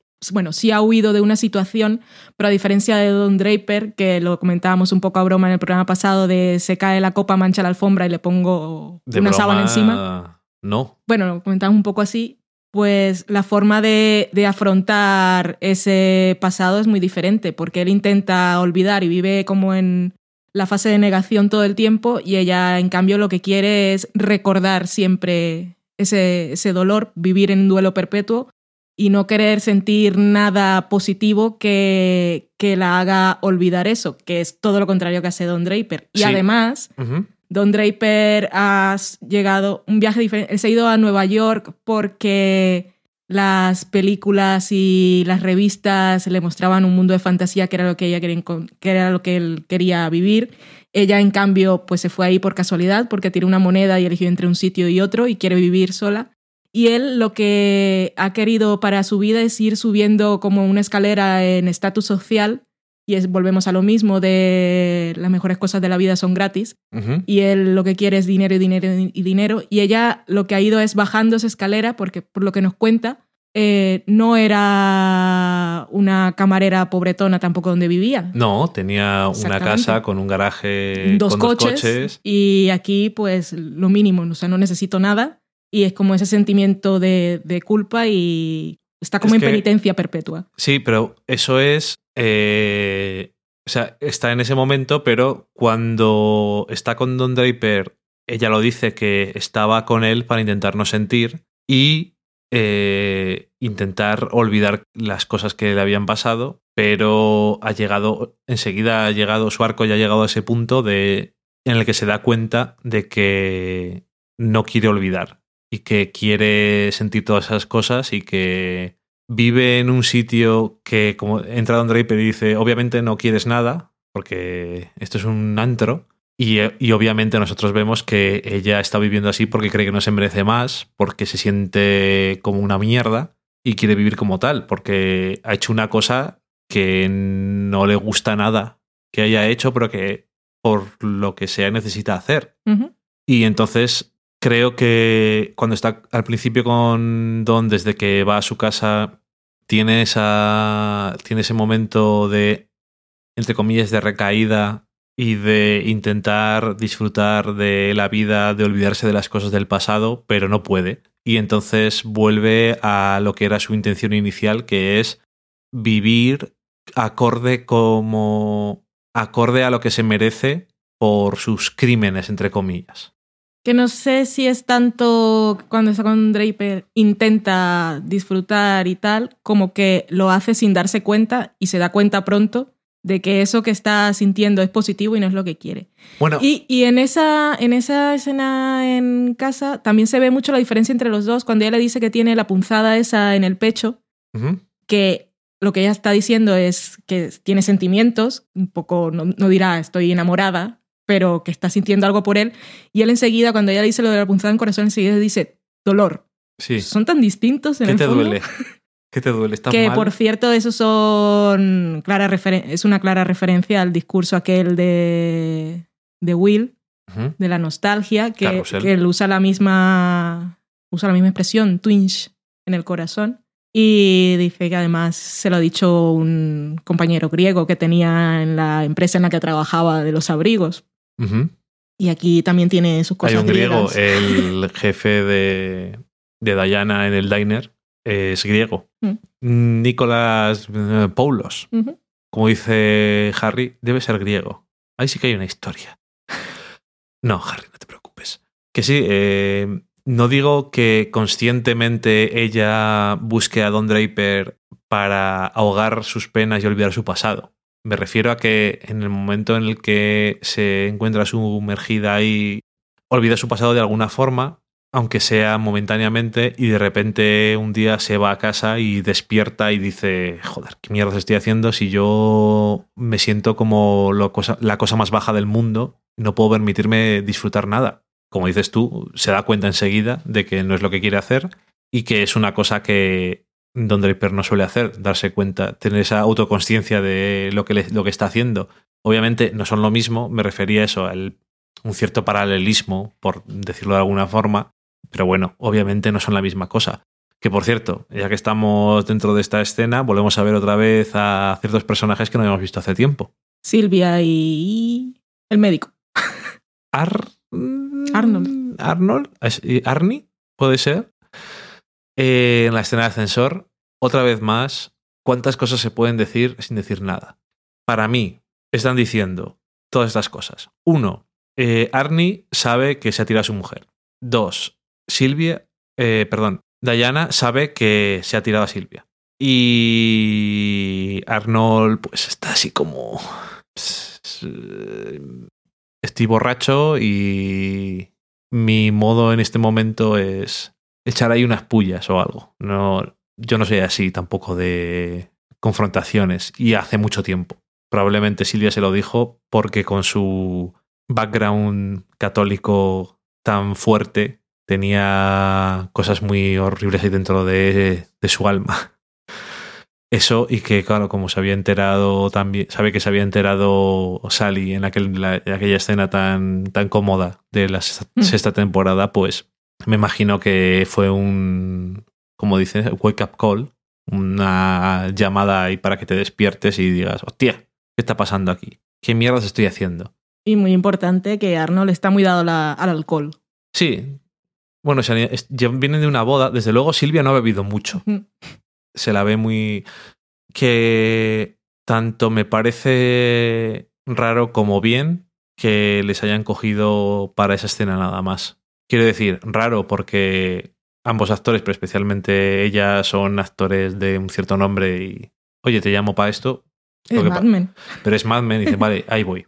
Vamos a estar un día rodando. Y mm, lo de que bien, porque me alegro mucho de verles y que tengamos esos ecos. No sé si les vamos a ver más, pero me gustaría. El año pasado no les vimos. No sé. Siguen viviendo en el mismo edificio. Sí, pero porque está muy bien ese edificio, está muy bonito. Y sí podemos entender que Arnold lo sabe porque los comentarios que hace no los habría hecho en otro momento. No, Es bastante hiriente sí, con Diana, que no, no la conoce. si hubiera estado bo- borracho en una situación en la que, tal y como es él, Habría dicho, vamos a, dicho, vamos a, jugar beber". al squash Sí. y te vienes conmigo otra vez. Venga, que, se- que mi mujer me lleva para arriba. Vámonos a un bar. Es que eso es porque le hemos visto. Sabemos cómo es. No es por otra cosa. No nos imaginamos cosas raras. Mm. Y bueno, llega Don Draper al final del todo a su casa vacía. Que es una estupenda metáfora. y me gusta mucho. Lo iba a vender. O sea, que ahora tiene menos cosas que hacer. Y los muebles que estaban era todo siempre, no sé cuántas veces lo dicen en toda la serie, que él no ha tenido nada que ver con la decoración. Sí, pero es mentira. Por, le- digo que es mentira porque me creo más lo que dice Megan que lo que dice él. Y ella dijo que había sido él el que lo había decorado. O que había tenido una mano importante en todo el tema. Fue la decoradora del diván en casa de Betty. ¿Qué te parece? Mira, pon el diván, esto aquí, esto aquí y esto aquí. Venga, adiós. Ah, pues tienes razón. Mm. Algo sabe de decorar. Hombre, ahora simplemente va a sacar menos dinero porque no puedes decir casa completamente amueblada. Bueno, pero con esas vistas. No, hostia. Yo quiero serlo. Es, mi casa preferida es- de la ficción. Mierda, es que porque me quita las palabras. porque son mías. No, si me las quitas son mías. Y ahora eran mías. Ahora ya son tuyas. Bueno, iba a decir lo mismo. Que es mi casa preferida de las series en general. Porque es que no sé, es que tiene todo lo que yo quiero. Tiene todo lo que a mí me gustaría tener en una casa, si tuviera dinero. Antes de pasar a hablar de Megan, si te parece bien, pues tenemos alguna cosilla por ahí que decir de la parte de Don seguramente. Bueno, eh, para empezar la conversación con Pete, Venga. que me gusta que te decía la segunda vez que lo estábamos viendo, que es tan Don Draper olvidarse de cosas que tienes que hacer. Y en la misma mañana se olvida de dos cosas, que viene Megan a la mudanza y que tiene un partido de golf. Ujú. Y es que en el momento en el que llega al trabajo y se encuentra a Pete vestido, dice, mierda, ya se me ha olvidado. Y me encanta porque tiene esa frase tan Pete que, le, que, es, que, es, es que es tan suya. Es su. Es el resumen de su actitud hacia Don Draper y no es la primera vez que dice algo así, que es. Bueno, no pasa nada, me remango, me echo la corbata para atrás y me pongo a jugar, seguro que les gusta mucho. Dice, seguro que encima les va a gustar. que es lo que más le jode porque él se esfuerza en acordarse de las cosas y aunque llegara Don Draper vestido en pijama, dirían, qué gracioso es Don Draper. Y si él hiciera lo mismo, no sentirían lo mismo. No. Pero como hablábamos la semana pasada, es que no es lo mismo. Mm.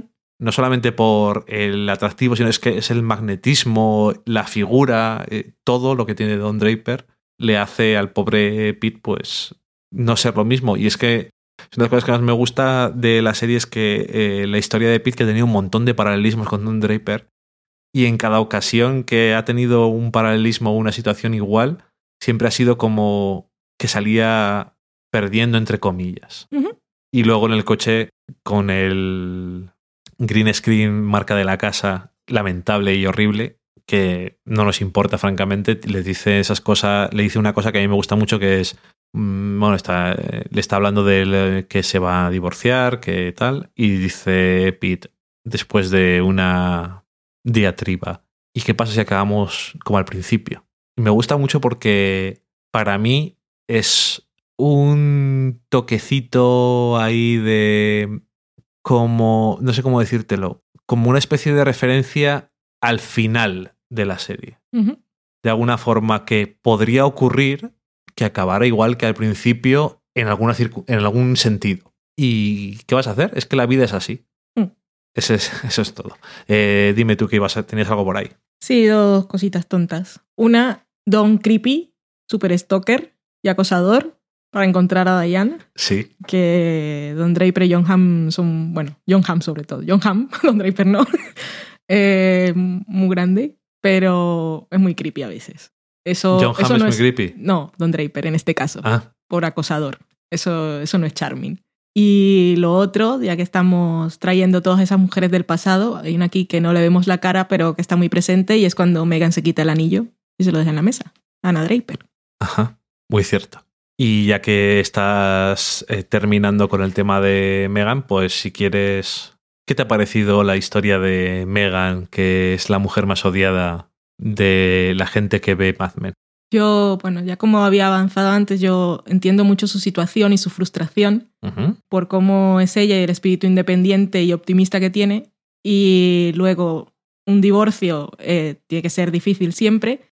En la situación de ella, mm, iba a decir más, pero no, en la situación de ella, pues muy justificado porque descubrió una serie, una de las cosas más dolorosas para Megan fue, fueron, fueron esos do- dos detallitos de nada.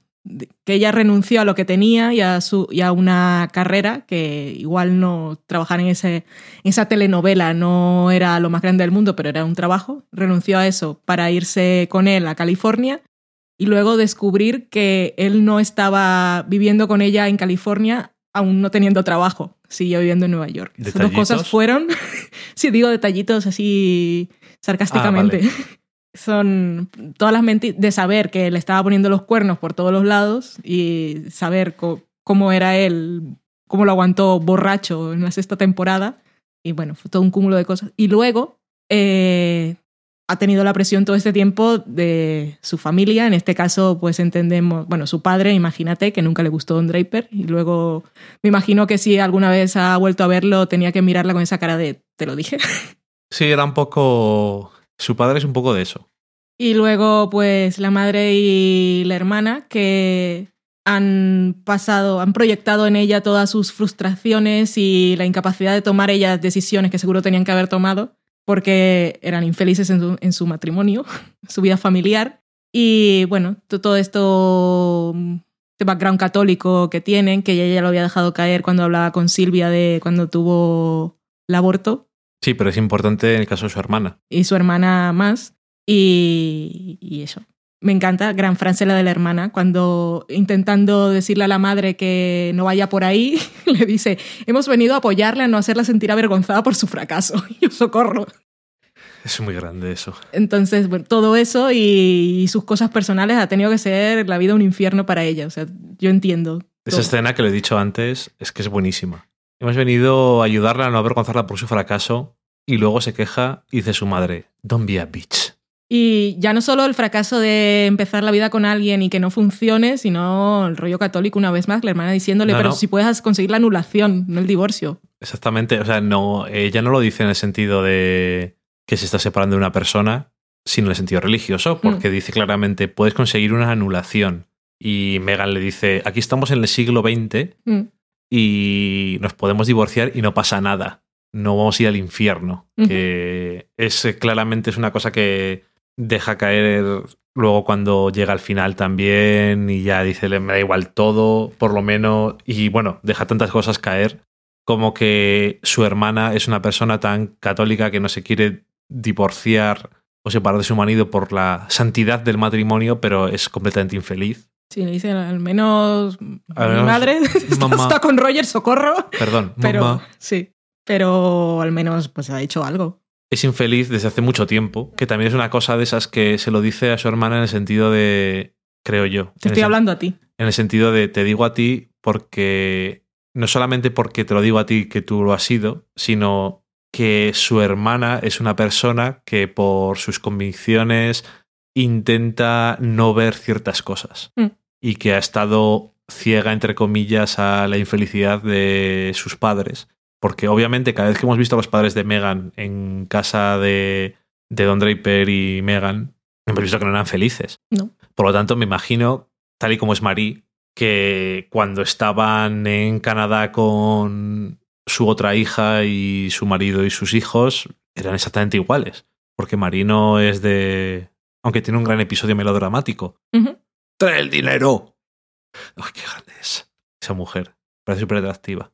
Lo es. Y tiene momentos drama queen, pero también graciosos.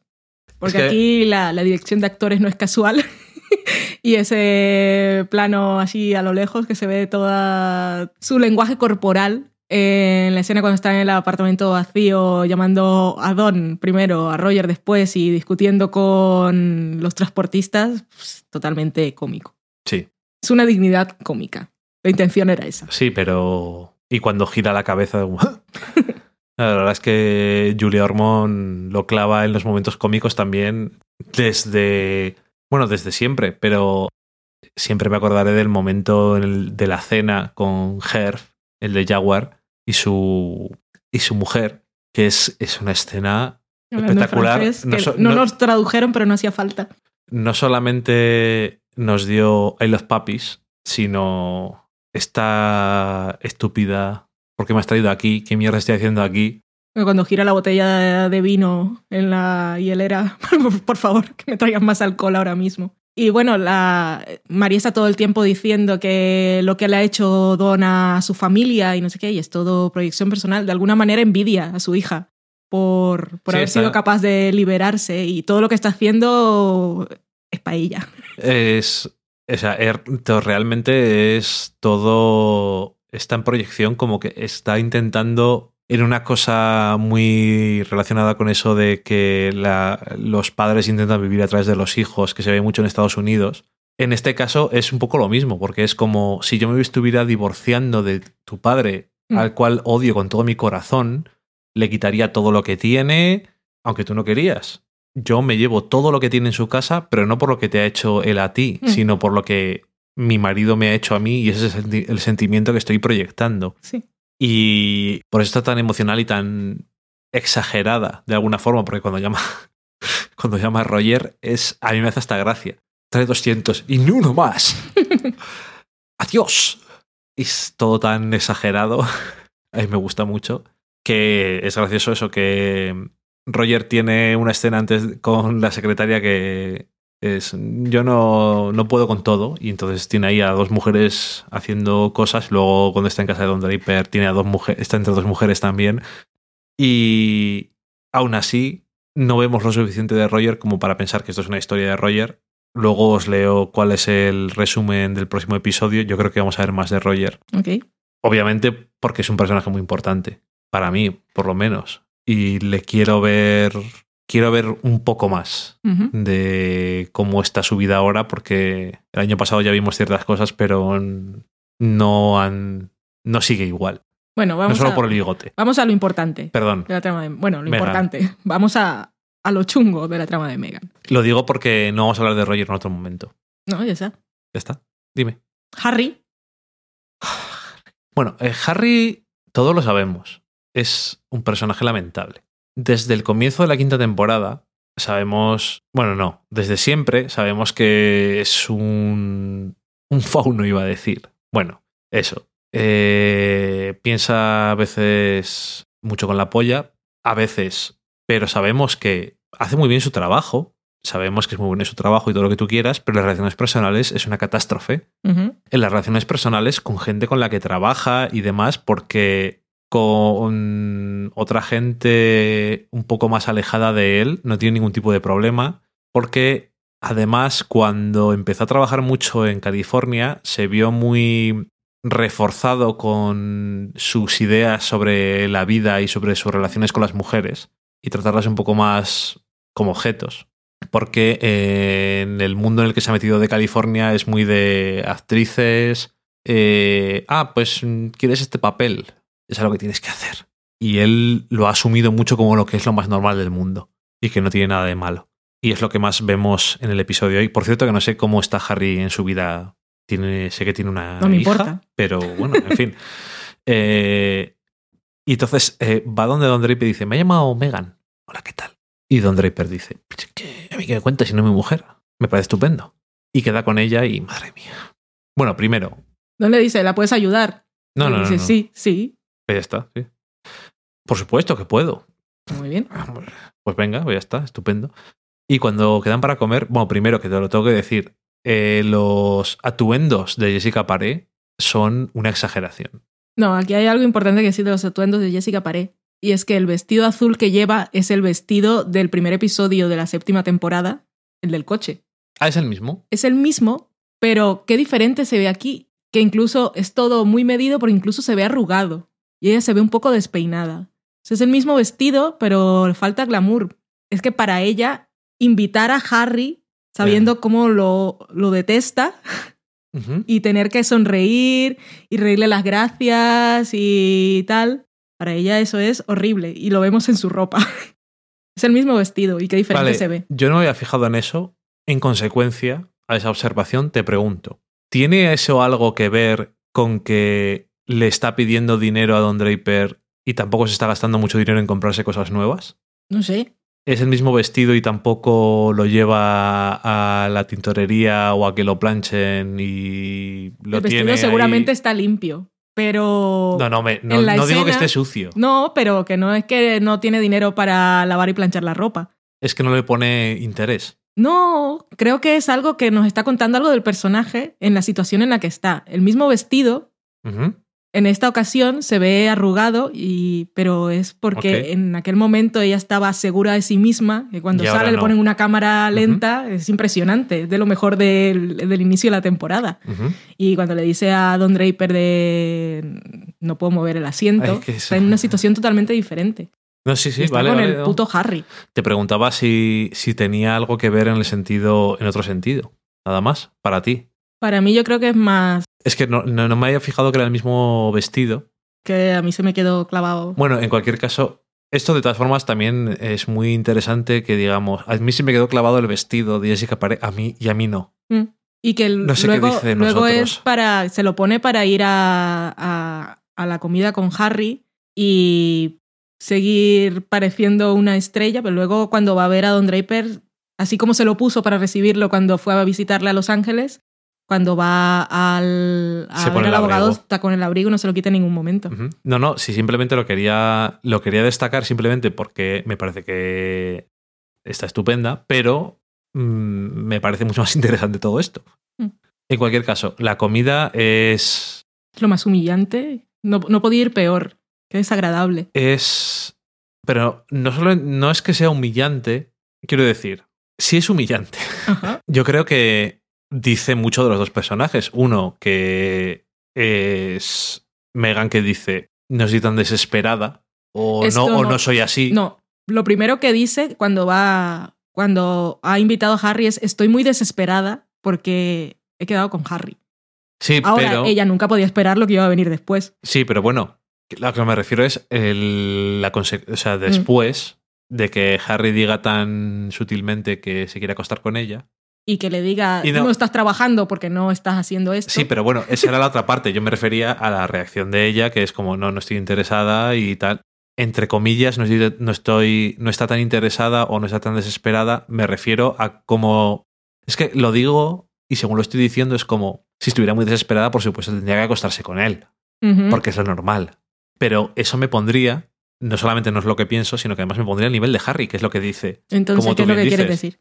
No, simplemente digo que dice de ella que ella no está en ese punto que a lo mejor estaban sus amigas.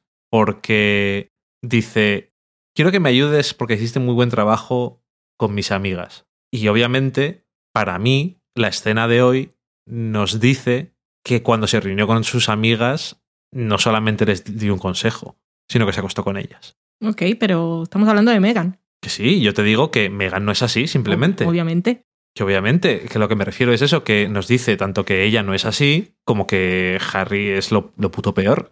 Que dice, igual es que no tienes trabajo porque no estás dispuesta Sí, a acostarte es- con es gente. lo que le dice. Es que lo normal. es ¿Cómo, ¿Cómo piensas vivir en tu vida así? En fin, es tan desagradable, pero por suerte nos deja ese momento tan triste, gracioso después de cuando va a ver a Don Draper y dice, no sé qué te ha dicho, No es gracioso. acabo de llegar. A mí me hace gracia porque es muy triste. A mí no me hace gracia. A mí me hace gracia porque es muy triste. Y llega Don, Don Draper y le dice eso de... ¿Has hablado con Megan? Acabo de llegar, déjame vivir. Pues lo que te diga yo la he, encon- la he encontrado, la he encontrado muy inestable. Cualquier cosa que te diga probablemente sea una locura. Y obviamente Don Draper viéndole la cara en plan de... "Sí, sé lo que estás diciendo. Que eres un lamentable y te odio como te odio siempre. En fin, que este no es el mejor episodio para decir me gusta el personaje de Harry Crane. No. Es, es una. Ya lo vimos en el primer episodio. Estamos en, la, en los 70, que es la década así de la liberación de la mujer. Y en Mad Men nos están mostrando el sexismo más agresivo que ya se veía en el ambiente de trabajo en las primeras temporadas, con las grandes tradiciones de perseguir a las secretarias en las fiestas y levantarle las faldas para ver el color de la ropa interior. Eso como anécdota entre muchas otras cosas. Pero ya con lo de John y Peggy en el episodio anterior, que fue muy agresivo, esta, esta insinuación no, e- es, es esta petición horrorosa y humillante de Harry.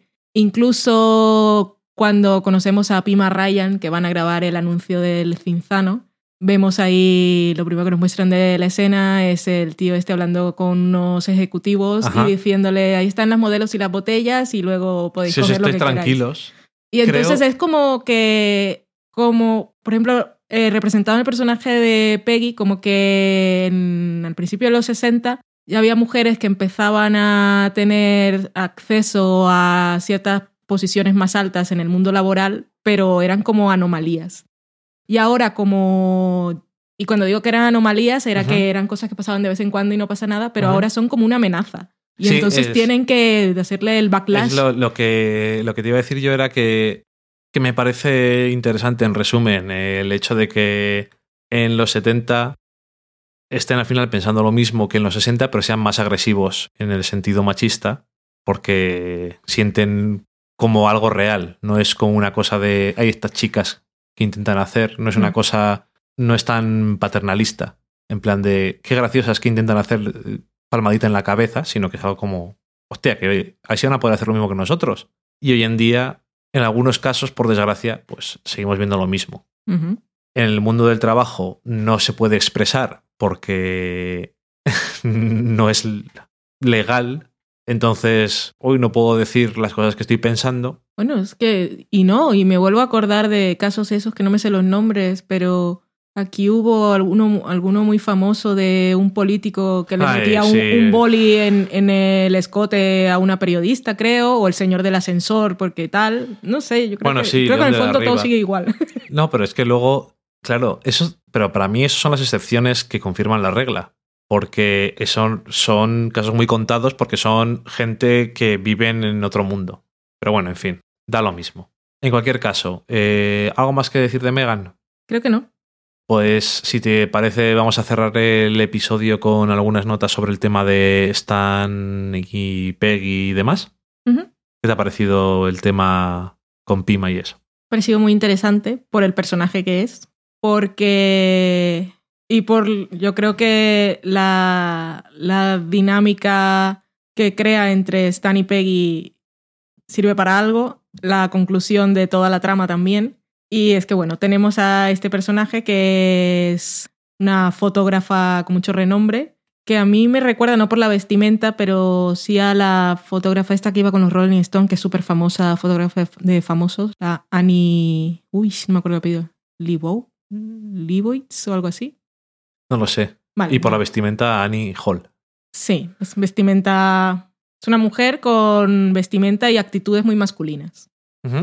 Y tal como dice, que es una cosa también machista, cuando le dice Stan a Peggy, has tenido que, que excavar mucho para encontrar una mujer. Ajá. ya lo creo. Eh, y bueno, Peggy le gusta el trabajo y quiere trabajar con esta mujer. En principio, a los dos les crea admiración y Stan se siente amenazado. Y esta Pima, pues me, me gusta cómo hace una aproximación diferente para cada uno, conociendo cuáles son sus inseguridades o el poder de decisión que tengan. Ella lo que quiere es trabajar ahí. Y desde un principio detecta que Stan la rechaza, también detecta que Peggy es la que tiene el control, que se lo dice muchas veces, la cuenta es mía, y pues lo seduce a ambos. Y Sí. entonces, ¿cómo lo hace? Porque Stan, claro, Stan se siente ahí amenazado y tal, pero al final, como mantiene relaciones sexuales con ella en el cuarto oscuro, para él ya es un logro, se siente orgulloso con eso. Aunque ella le haya dicho, haya visto la foto le haya dicho, "Ah, no sé, pero bueno, lo del dibujo, Dibujar es una cosa mucho más rara. le ha dicho, Es un tu talento trabajo más es una raro. mierda. Pero Dibujar bueno, es un talento más, mucho más raro. sí. Pero le ha dicho, tus fotos son una mierda, no vayas por ahí. Pero él sale contento y dice, pues mira, le he dado placer sexual y le dice a Peggy, vamos a contratarla para todo lo demás. Que luego cuando tiene la escena con Peggy, que lo primero que le dice es, eh, están hablando de las fotos y ella le dice, Stan no sabe nada de mujeres, Peggy en ese momento no lo pilla, pero luego nos queda claro que está hablando sexualmente. Y claro, a Peggy pues intenta identificarse con ella, de que de algún modo Peggy vea, pues mira, no te has casado tampoco y todas las aventuras que te habrías perdido, como yo. Y luego le dice eso de, gustaría tomarte una foto ahora mismo, la cara que me estás mirando. Y. Peggy pues rechaza y luego se entera de que están, ¿no? Y lo que dice Peggy de no es un artista No está tanto en el arte como en el, tema de la de, publicidad. de la publicidad. Y lo que me intenta vender, como dice ella, estoy en el, ya lo había dicho alguna vez, estoy que Peggy está en la posición de comprar y contratar a quien quiera y lo que ella le está vendiendo pues no le interesa. Y de alguna forma no sé si también tiene como un, bueno, es igual, no sé por qué me diga, un instinto protector. Stan. No lo sé. Ah, Yo lo- el personaje de Pima lo veo que ve que Stan es el director artístico y ve todas las cosas que ve con él, aunque en un principio intenta también hacerle ahí un reflejo con Peggy, diciéndole no dejes que te afecte, yo no dejo que me afecte. Va, direct, va primero a por el hombre, porque es en plan, bueno, en el mundo en el que vivimos hoy, yo creo que el hombre será el que lleve el asunto. Y cuando está en el momento en el que está con ella mirando las diferentes fotos, Dice, a Stan no le ha gustado. Mm. Y entonces, primero dice, ya, pero es mi, es mi cuenta, yo tomo la decisión. Y entonces es que se ve muy bien cuando ella está mirando, que le mira, que mira, hace una, hace un gesto mirando así de ladito a Peggy en plan, a ver, estoy diciendo una cosa para ella. Es todo para apariencias. No, sí. Y mm, ya, ya lo sé. Tú, está, tú es la. Estás, ah, es verdad, sí. Tú es la que mandas en todo esto. Se me había olvidado. Está casada, ¿verdad? Entonces cuando empieza eso, a, int- a intentar adularla de alguna forma. Y también se ve eso que Stan pues cae en el asunto. Y Peggy no es que te- tuviera que caer en el asunto, es que ella no, No, es lo que buscaba. no busca eso. Entonces, eh, Pima, eso que es un poco. Está haciendo, utilizando sus armas para conseguir lo que quiere y con Peggy, pues no consigue la parte que quería y que tiene un momento curioso. No sé si te ha, llam- te ha llamado la atención cuando le dice que cierre la puerta. Sí. Es como que se queda así como, que me dice a mí que cierre la puerta. No sé, que me llama la atención, no sé por qué. Y, y bueno, es curioso es el momento del final con Stan, que yo creo que de alguna forma él no le gusta esa sensación porque no le hace sentirse especial. No. Supongo que es el resumen al final. Para Peggy al final, que quería conseguir a esa persona, que además era mujer, termina siendo... ¿Decepción? Sí, pero como que termina siendo una persona más con traje de hombre que intenta pasar por encima de ella o ser bossy. Sí, supongo, también le intenta imponer su lo que más le gusta a ella. Esta es la imagen que a mí más me gusta y a mí me gusta esta. Eh, pero fíjate en la 3. Bueno, un episodio que dice la gente, ay, no me ha gustado, que habla de gente. A nosotros nos ha gustado. Hay una cosa, entre ellos dos se ve la diferencia también. Están inseguros en su trabajo y es una cosa que Peggy nunca ha tenido. Ella tiene otro tipo de inseguridades, pero en el mundo laboral no. No. Entonces, por allí el personaje de Pima también resulta interesante. Desde luego. A mí, a mí me ha gustado. Que no voy a decir que es el episodio que más me ha gustado de Mad Men de la historia. Me parece bien decirlo. No me siento incómodo diciendo eso, pero me ha seguido gustando igual que muchos otros episodios. No me ha parecido algo horrible ni nada de eso. Entiendo por qué a la gente no le ha gustado, pero no lo entiendo. Yo no lo entiendo. Quiero decir, entiendo en el sentido de sé, perdón, sé por qué a la gente no le ha gustado, pero no lo entiendo, ni lo comparto, ni me parece una idea interesante. Y ya veremos cuando acabe la temporada qué lecturas podemos sacar de todo esto que está pasando. Sí, que ya lo veremos, que cuando se acabe la serie a lo mejor alguien hace una eh, piensa en retrospectiva y dice, pues hombre, la verdad es que este episodio yo creo que podían no haberse centrado tanto en el personaje de tal. Y a lo mejor le doy más valor a ese comentario. Es que ahora mismo no me parece No, yo no lo pensaba así. No, ya te digo que ahora mismo, según está avanzando la serie y todavía faltan cinco episodios, es que no me parece ningún tipo de valor decir, estamos perdiendo el tiempo con esto. No ¿Tú, lo sabes. tú qué mierda sabes que estamos perdiendo el tiempo, no? A lo mejor a partir de ahora no vuelve a salir nunca jamás Megan y dices, pues no estamos perdiendo el tiempo, pero no me gustó tampoco cómo la despidieron. A mí me gustaría volver a verla en otra situación. Si esta es la despedida de Megan, me quedo un poco triste por ella. De hecho, a mí me, gustó, me hubiera gustado más que fuera la despedida del año pasado. Sí. Bueno, yo creo que con eso podemos terminar esta semana. Hemos también hablado un ratillo. Mm. De hecho, creo que vamos a haber hablado mucho más de lo que vais a oír, porque a lo mejor he tenido algunos momentos en que he deambulado por donde no debía y lo he cortado. En cualquier caso, ¿qué va a pasar en el próximo episodio? No tenemos ni puñetera idea. Y sobre todo, sabiendo que tenemos la descripción del próximo episodio y sabemos cómo son estas descripciones, pero igual que la semana pasada, ya que son los últimos, pues vamos a leerla.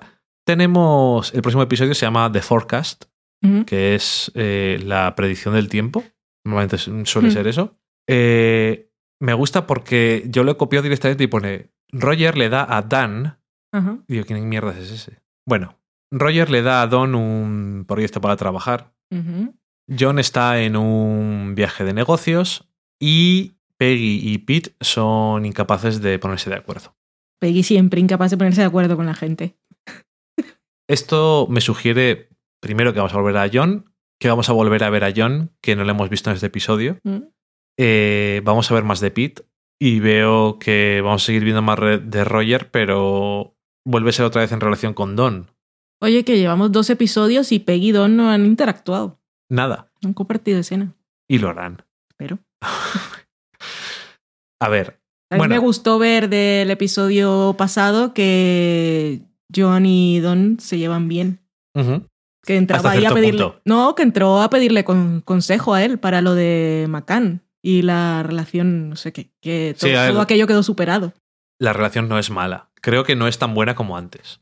No llegaría. Creo que no, no pueden llegar a ese punto. pero yo creo que están bien. No, creo que están bien. En cualquier caso, que en cuanto a lo de Don y Peggy, que vamos a ver a Sally, eh, estas cosas, eh, mi fe es tan absoluta en Matthew Weiner que eh, déjale que haga lo que tenga ganas. En fin.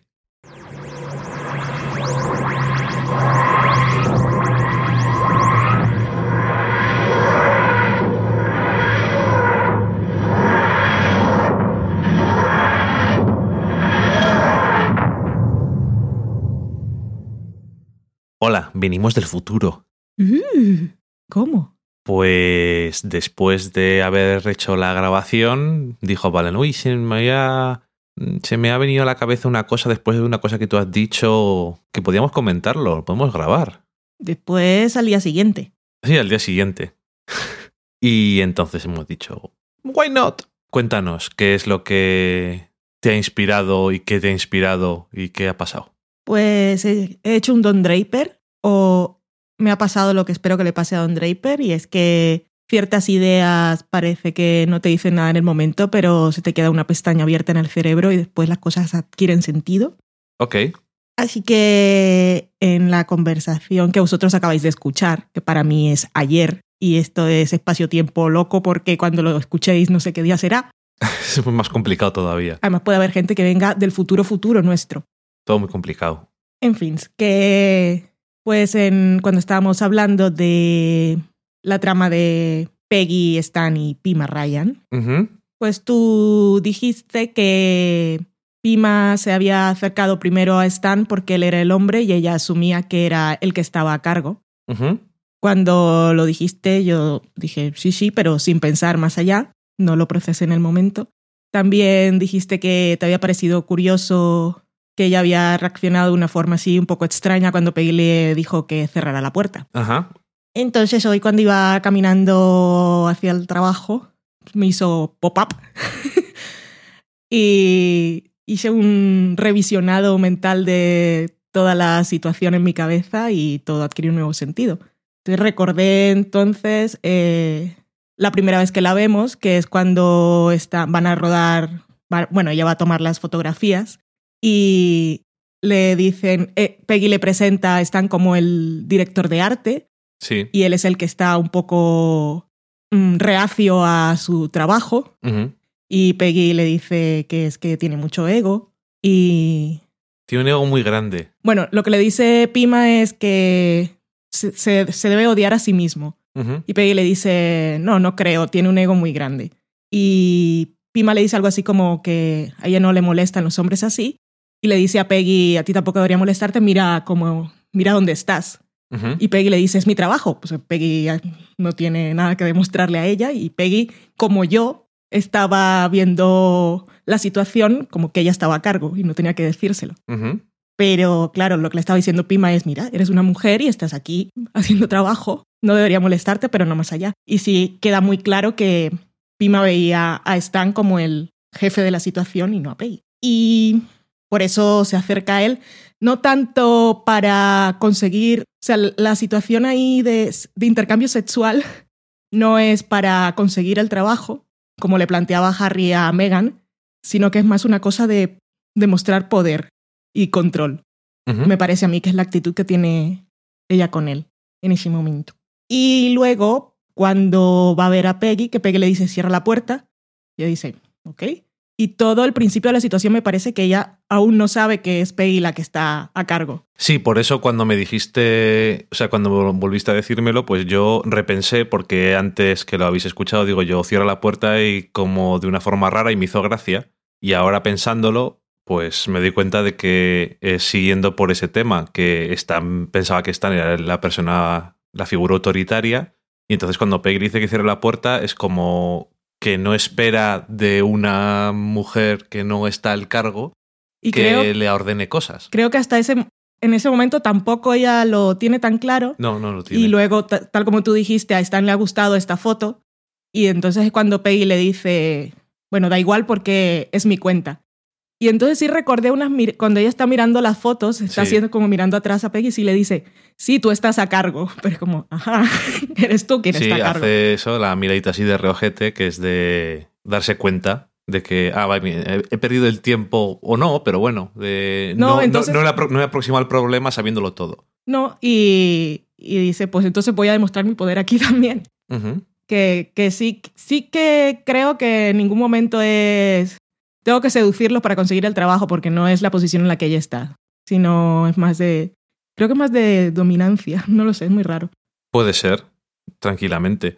Y entonces, bueno, yo creo que eso deja mucho más clara toda esa parte de la historia, Hmm.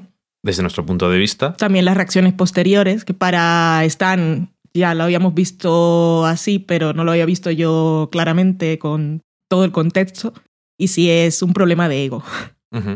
Y ella sí ha demostrado su poder. Y para Peggy es otra cosa, porque Sí, y eh, apuntabas tú una cosa, una referencia que no me había dado yo cuenta que es interesante. Bueno, dos, una que es un detalle curioso, Mm. que es... Lo que me fijé cuando cierra la puerta eh, es que Peggy tiene detrás colgado el traje de. El traje que llevó en el pitch eh, del final de la temporada, bueno, del trozo de temporada pasado, el del viaje a la luna. Y la otra cosa, que es la referencia así como más... Sí, lo otro que me recordó, y bueno, es una cosa que estamos viendo estos dos primeros episodios, es recordar mucho la primera temporada y es cómo han cambiado las cosas para Peggy.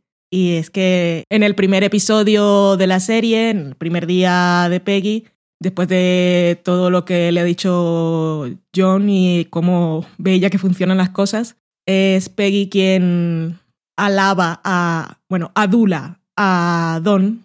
Le dice que fantástico. Me han dicho que fue un fantástico el pitch que hiciste para los de Lucky. Y le pone la mano sobre la de Don y le sonríe, que cuando Don la quita y le dice, a ver, o sea, ella se insinúa. Y en este caso, pues es Peggy quien está en la posición de poder y es otra persona quien le pone la mano encima, vamos. Exactamente.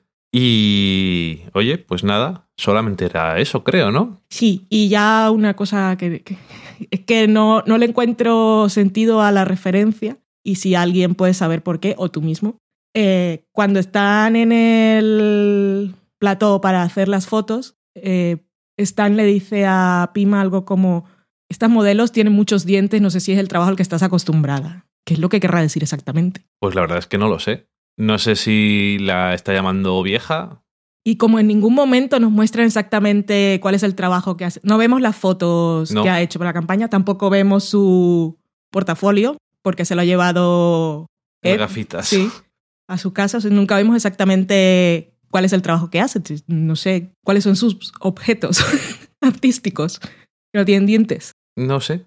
Niños, Es que tampoco... heroinómanos, gente en la calle. Es que no sé, es muy raro. la- es un Ya- comentario extraño. No, yo tampoco caigo, la verdad. También se me hizo raro. Pues ya está, eso era todo. Hemos venido del futuro, volvemos a nuestro presente y os dejamos a vosotros en el espacio-tiempo en el que estéis. Eso. Y con eso, pues os mando a la cata de pelis.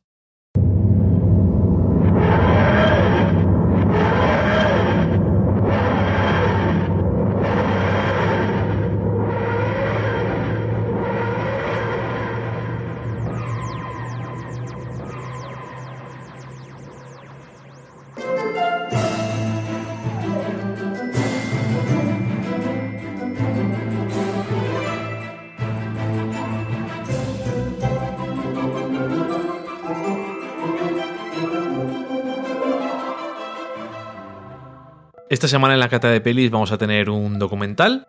El documental que hemos visto es Going Clear.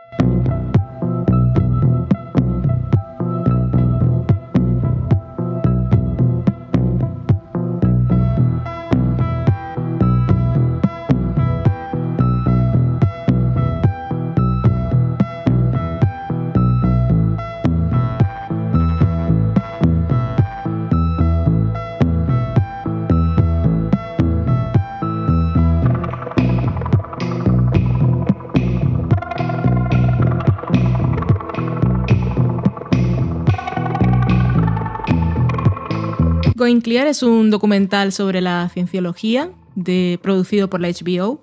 El guionista y director es Alex Gibney, que ha dirigido y escrito también otros documentales, todos premiados siempre. Al- tiene uno sobre Wikileaks, tiene otro sobre abusos en la iglesia, tiene uno sobre Enron y así podemos seguir sumando. En este caso, el documental está basado en un libro del mismo nombre y nos cuentan pues, cosillas sobre la cienciología desde la experiencia de personas que formaron parte del culto religioso inventado y su historia. Tenemos entre las caras conocidas que ya se han salido del encierro y se atreven a contar su experiencia a personas que pueden sonar, como el productor y director Paul Haggis Y guionista. y guionista. Amado por ti. Eh, ¿Por qué dices eso? No lo Porque sé. hizo Crash. Pues tampoco lo odio. y pues bueno, varias personas que trabajaban como fuerza bruta dentro de la religión esta y otras personas que eran Relaciones, creyentes, también Relaciones relaciones públicas. públicas. otros que eran la mano obrera y, y, bueno, y personas normales que encontraron allí algo en qué creer.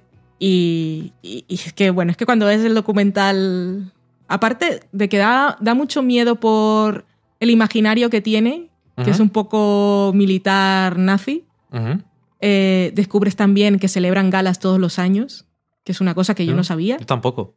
Y, y bueno, luego las experiencias de gente que, que en realidad no saben qué es lo que están creyendo, porque nos cuentan que primero para entrar, pu- pues tienes que, siempre hay que soltar dinero para todas las fases, que cuando te las dibujan tienes que ir como alcanzando niveles, como si estuvieras jugando con la PlayStation.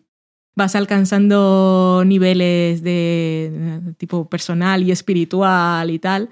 Todo esto basado en entrevistas, rollo psicológicas que se basan básicamente y teniendo un aparato que se ha inventado el fundador de esto, que por cierto, si habéis visto The Master, pues ya tenéis una idea de este Está señor basado en él. Que, que empezó como escritor de ciencia ficción y luego, según nos cuentan por ahí, pues dijo lo que da dinero es la religión, porque gente que cree ciegamente y, y hará lo que yo quiera y aparte, si me reconocen como religión, pues no pago impuestos. Y todos los dineros son para mí.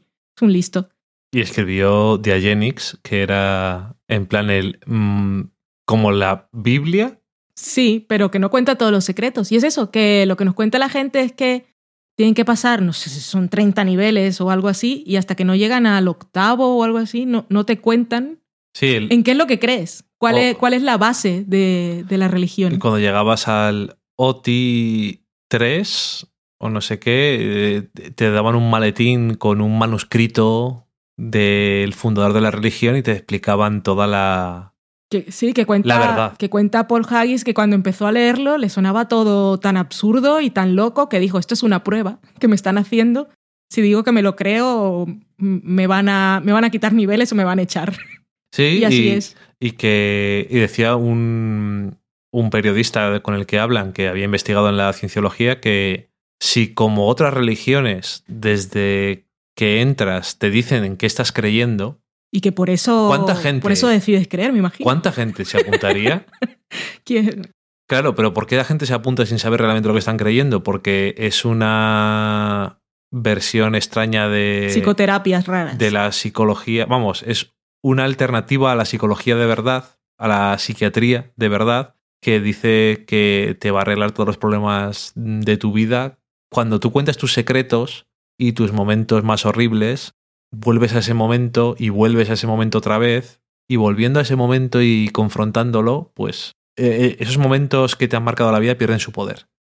Eso y por otro lado también tiene la parte de todo lo que deseas en la vida, nosotros te ayudaremos a conseguirlo, porque tenemos el poder.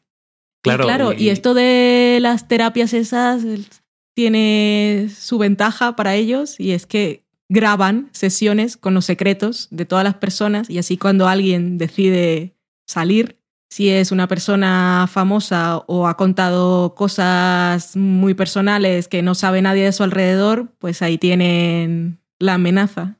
Para hacer chantaje. Exactamente. Es lo que se sugiere fuertemente que le pasó a John Travolta.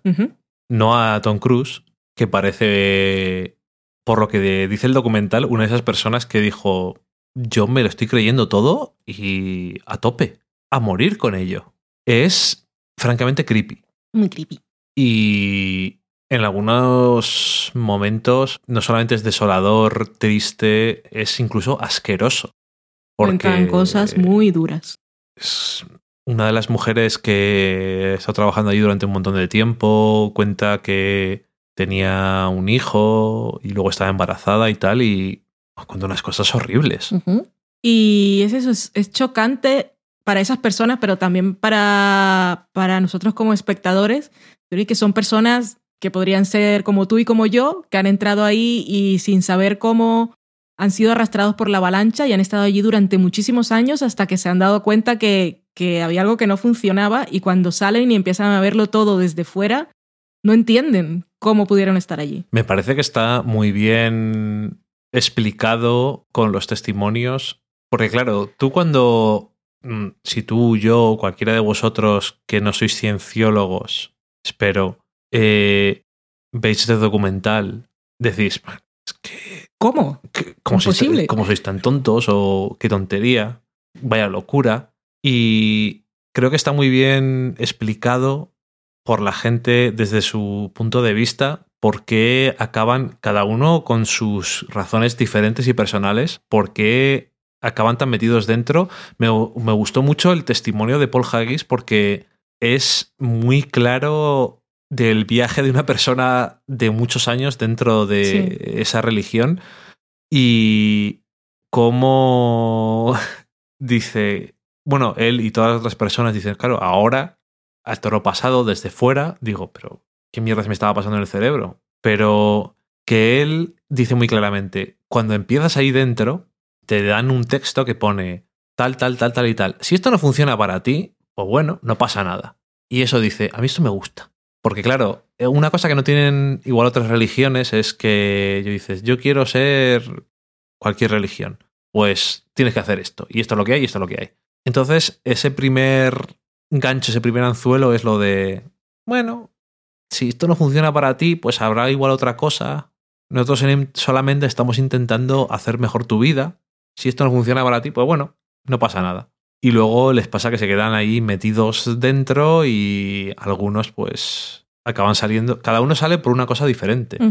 Y es muy impactante ver hablar sobre todo al hombre que, bueno, a todos en general, pero al hombre que era el que hacía las entrevistas sobre todo y que era el, el speaker, el que hablaba por la organización, daba un montón de discursos y hacía un montón de las cosas. Y él hablando sobre las cosas que decía. Y se le ve en la cara en plan, "Es que, ¿qué quieres que te diga? Ujú. Es muy duro de ver, ¿eh? pero muy interesante. Sí. Y que es cierto que yo, eh, todo el tema de la... Eso que descubren la gente después de no sé cuántos años de estar dentro de la religión, no sé cuántos niveles, quiero decir, a saber el tiempo depende de cada uno. Yo eso lo sabía porque eh, hay un episodio de South Park que se llama Coming Out of the Closet, que es sobre la cienciología y tiene un trozo de como cinco minutos que explica todo lo que creen de verdad la, eh, lo que nos cuentan en, el- en este episodio y pone debajo, esto es lo que creen de verdad. Ajá. No es, o sea, esto, esto es South Park, por lo tanto, podríamos estar haciendo unas mierdas Sí. ahí y tal. Y pone debajo en un letrero, esto es lo que creen de verdad. Y te lo explica estupendamente, por cierto. Y el episodio es, se llama Coming Out of the Closet, saliendo del armario. Luego me lo pones para ver el resumen de lo que creen de verdad, porque aquí O te, es bastante te, genérico. te va a gustar porque está muy bien explicado. El episodio se llama Saliendo del armario porque salen John Travolta y eh, Tom Cruise. Obviamente no salen ellos. Entonces, eh, en el departamento legal de Comedy Central les dijeron que jamás, bajo ningún concepto, podían decir que eran gays. De ver, porque les mm, demandaban. Lo cual a mí siempre me hace mucha gracia porque me hace gracia que alguien te demande por decir que eres gay. A mí eso es una cosa que me, me- no sé, o sea, me río por no llorar, quiero decir. Y entonces, los creadores de South Park, guionistas, voces y todo, lo que hicieron fue decir lo siguiente. Se metieron, metieron a John Travolta y a Tom Cruise literalmente en un armario. Entonces sale uno de los protagonistas diciendo, papá, eh, John Travolta no sale del armario. Porque literalmente estaba dentro de un armario. Entonces eso es, se puede decir, porque está literalmente dentro del armario. Y es, eso es, es gracioso. Pero aparte es muy educativo. Y igualmente es muy educativo el episodio que tienen sobre los mormones, que también te explican todo lo que creen los mormones de verdad. Y luego, porque les fascina tanto, hicieron el musical Sí. de los mormones y dijeron, hemos hecho un musical de esto porque los mormones nos encantan porque son la gente más agradable del mundo. Obviamente no han hecho un musical sobre los cienciólogos, porque como vemos en este documental, son lo puto peor del mundo. Son horribles. Elizabeth Moss es ciencióloga. No jodas. Yo intento olvidarlo. Ah, no sabía. Ella siempre dice en las entrevistas que no quiere hablar de ello. Pero sí. Y tiene un gato. Yo lo he visto en Instagram. Socorro. Y Mimi Rogers, que salía en el episodio También. de Mad Men, lo era. No sé si aún lo es. Pero claro, ella estuvo con Tom Cruise. A mí lo que me acabas de decir ahora de Elizabeth Moss me ha dejado muy tocado. Yo sé que tú intentas dejarlo... Yo hago como si no hubiese pasado. Pero Yo es que... Es que esa- Perdóname, Elizabeth Moss Despo- o Peggy Olson, pero recuerdo que leí, leímos una entrevista en alguna, no sé si fue en la revista de, de Time que nos dio, no, iba a decir la revista que nos regaló Filipos, pero creo que fue una, No, una entrevista audiovisual eh, de hace tiempo en que decía que estaba, bueno, no sé dónde lo leí, pero da igual, que decía que estaba haciendo clases de canto porque quería hacer musicales. Y unos meses después, pues está haciendo musicales. Y entonces yo pensé, la cienciología. No porque no tenga talento, pero no es fácil. Yo entiendo que quieras olvi- olvidarlo. Mm. Yo, es que después de este documental no puedo. Eso no me va a hacer ver su trabajo peor, pero como persona Y Tengo además, mis dudas. Digo que igual Pero- puedes vivir en la ignorancia, porque dentro de los que están en la cienciología, depende del estatus que tengas, pues sufres menos o ningún abuso. Mm, Supongo que Paul Haggis no, suf- no sufrió ningún abuso, solo se sintió estafado, pero luego hay personas que era abuso físico, psicológico y desconexión de la familia y las cosas más horribles. y Y una vez estas cosas salen a la luz, entonces, aunque no estés pasando por ello, mm, algún tipo de cuestionamiento. el que problema es, el problema es, eh, bueno, Paul Haggis no, efectivamente no sufre ningún tipo de abuso en su persona. Mm, Lo que a él le molesta y por lo que se sale es porque es, eh, o una o dos, es- o dos de sus hijas Sí. son gays mm, y la cienciología está le parece que eso es una enfermedad. Por lo tanto, él dice, eh, socorro. Estoy diciendo que mis hijas tienen una enfermedad. Mm. Eh, ser gay no es un socorro y entonces se va. En todo, todo el mundo tiene un detonante. Sí. Pero efectivamente lo que tú dices es muy cierto. Es que hoy en día ciertas personas, quiero decir, las que, las que son famosas y tienen por lo tanto una libertad que los demás no tienen, según lo que vemos aquí, porque es muy horrible, eh, no tienen ninguna excusa. Mm. Pero bueno, no prefiero no pensar en ello porque no es plan, pero bueno, como persona, Elizabeth Moss no me gusta tanto. Así te lo digo. Literal. Eh, es muy interesante de ver, pero es muy. ¿El documental como tal te gustó? Sí, está muy bien. Sí, bueno, a mí me enseñó muchas cosas que no sabía. Yo en realidad veía la cienciología como algo más, una sociedad así como, sociedad teológica, una cosa así como más cerrada y más misteriosa. Ujú. y no pensaba que había tanta locura dentro. O sea, sí tenía una, tengo una idea vaga de en qué es lo que creen y tal, pero no, no me imaginaba desde ningún punto de vista todo el entramado que tenían y esas dinámicas tóxicas y esa forma de funcionar tan horrorosa. Es que no, no se me, no se me podía ocurrir en la vida. En- Pensaba que era algo más de actores y tal, y otro- Sí, ujú. no sé. En... No, no, yo te entiendo, porque es una cosa que tiene, si tiene un reconocimiento y sabes lo que es, es por la gente famosa. Mm. Y al mismo tiempo es por lo que ellos buscan a gente famosa Claro. para que alguien sepa quién son. Pero es una cosa que antes de la gente famosa existe. Y es francamente horrible eh, destacar la mujer del fundador de la religión, que es una persona que la cienciología no admite que tuviera ningún tipo de relación con él, lo cual es eh, espectacular y cuenta mucho de todo. Y me gusta cómo de alguna forma intentan en- explicarnos por qué surgen todas estas cosas y de dónde surgen. Y realmente surgen de una persona que tiene muchos problemas e intenta buscarles una solución de una forma que no tendría que buscarlos. Y después otros siguen con ello, con algo que, bueno, eh, si digo que es por tener dinero, no creo que me esté equivocando, porque Hmm. es la sensación que te deja.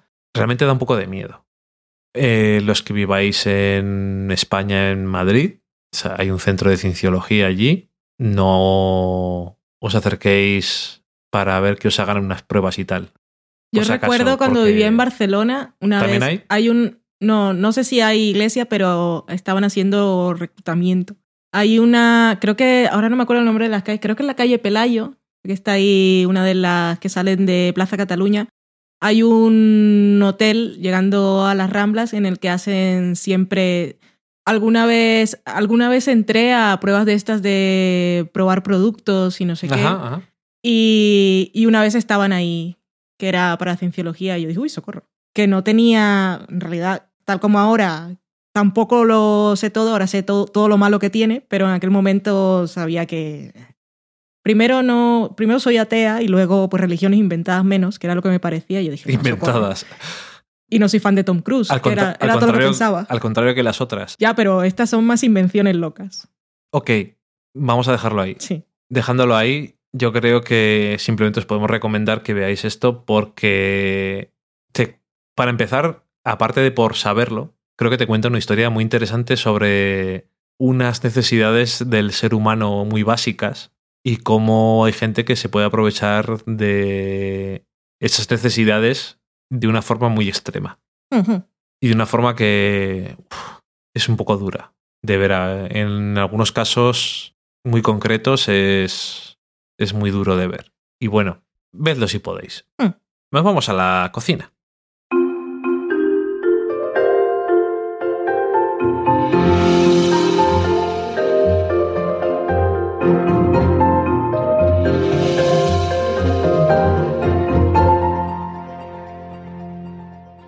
Ya estamos en la cocina y en la sección de la cocina. Ok. Y hoy os voy a contar, porque lo dijo en Facebook, creo que fue.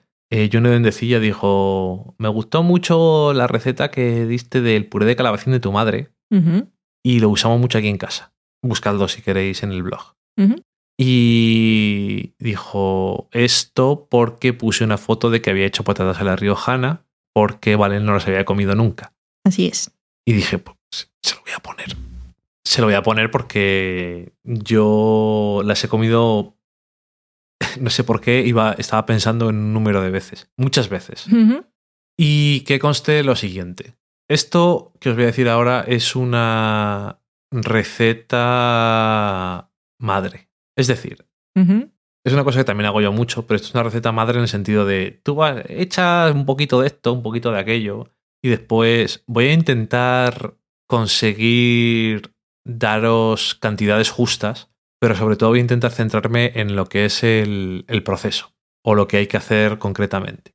Entonces, ¿qué es lo que necesitamos para hacer patatas a la riojana? Es muy fácil.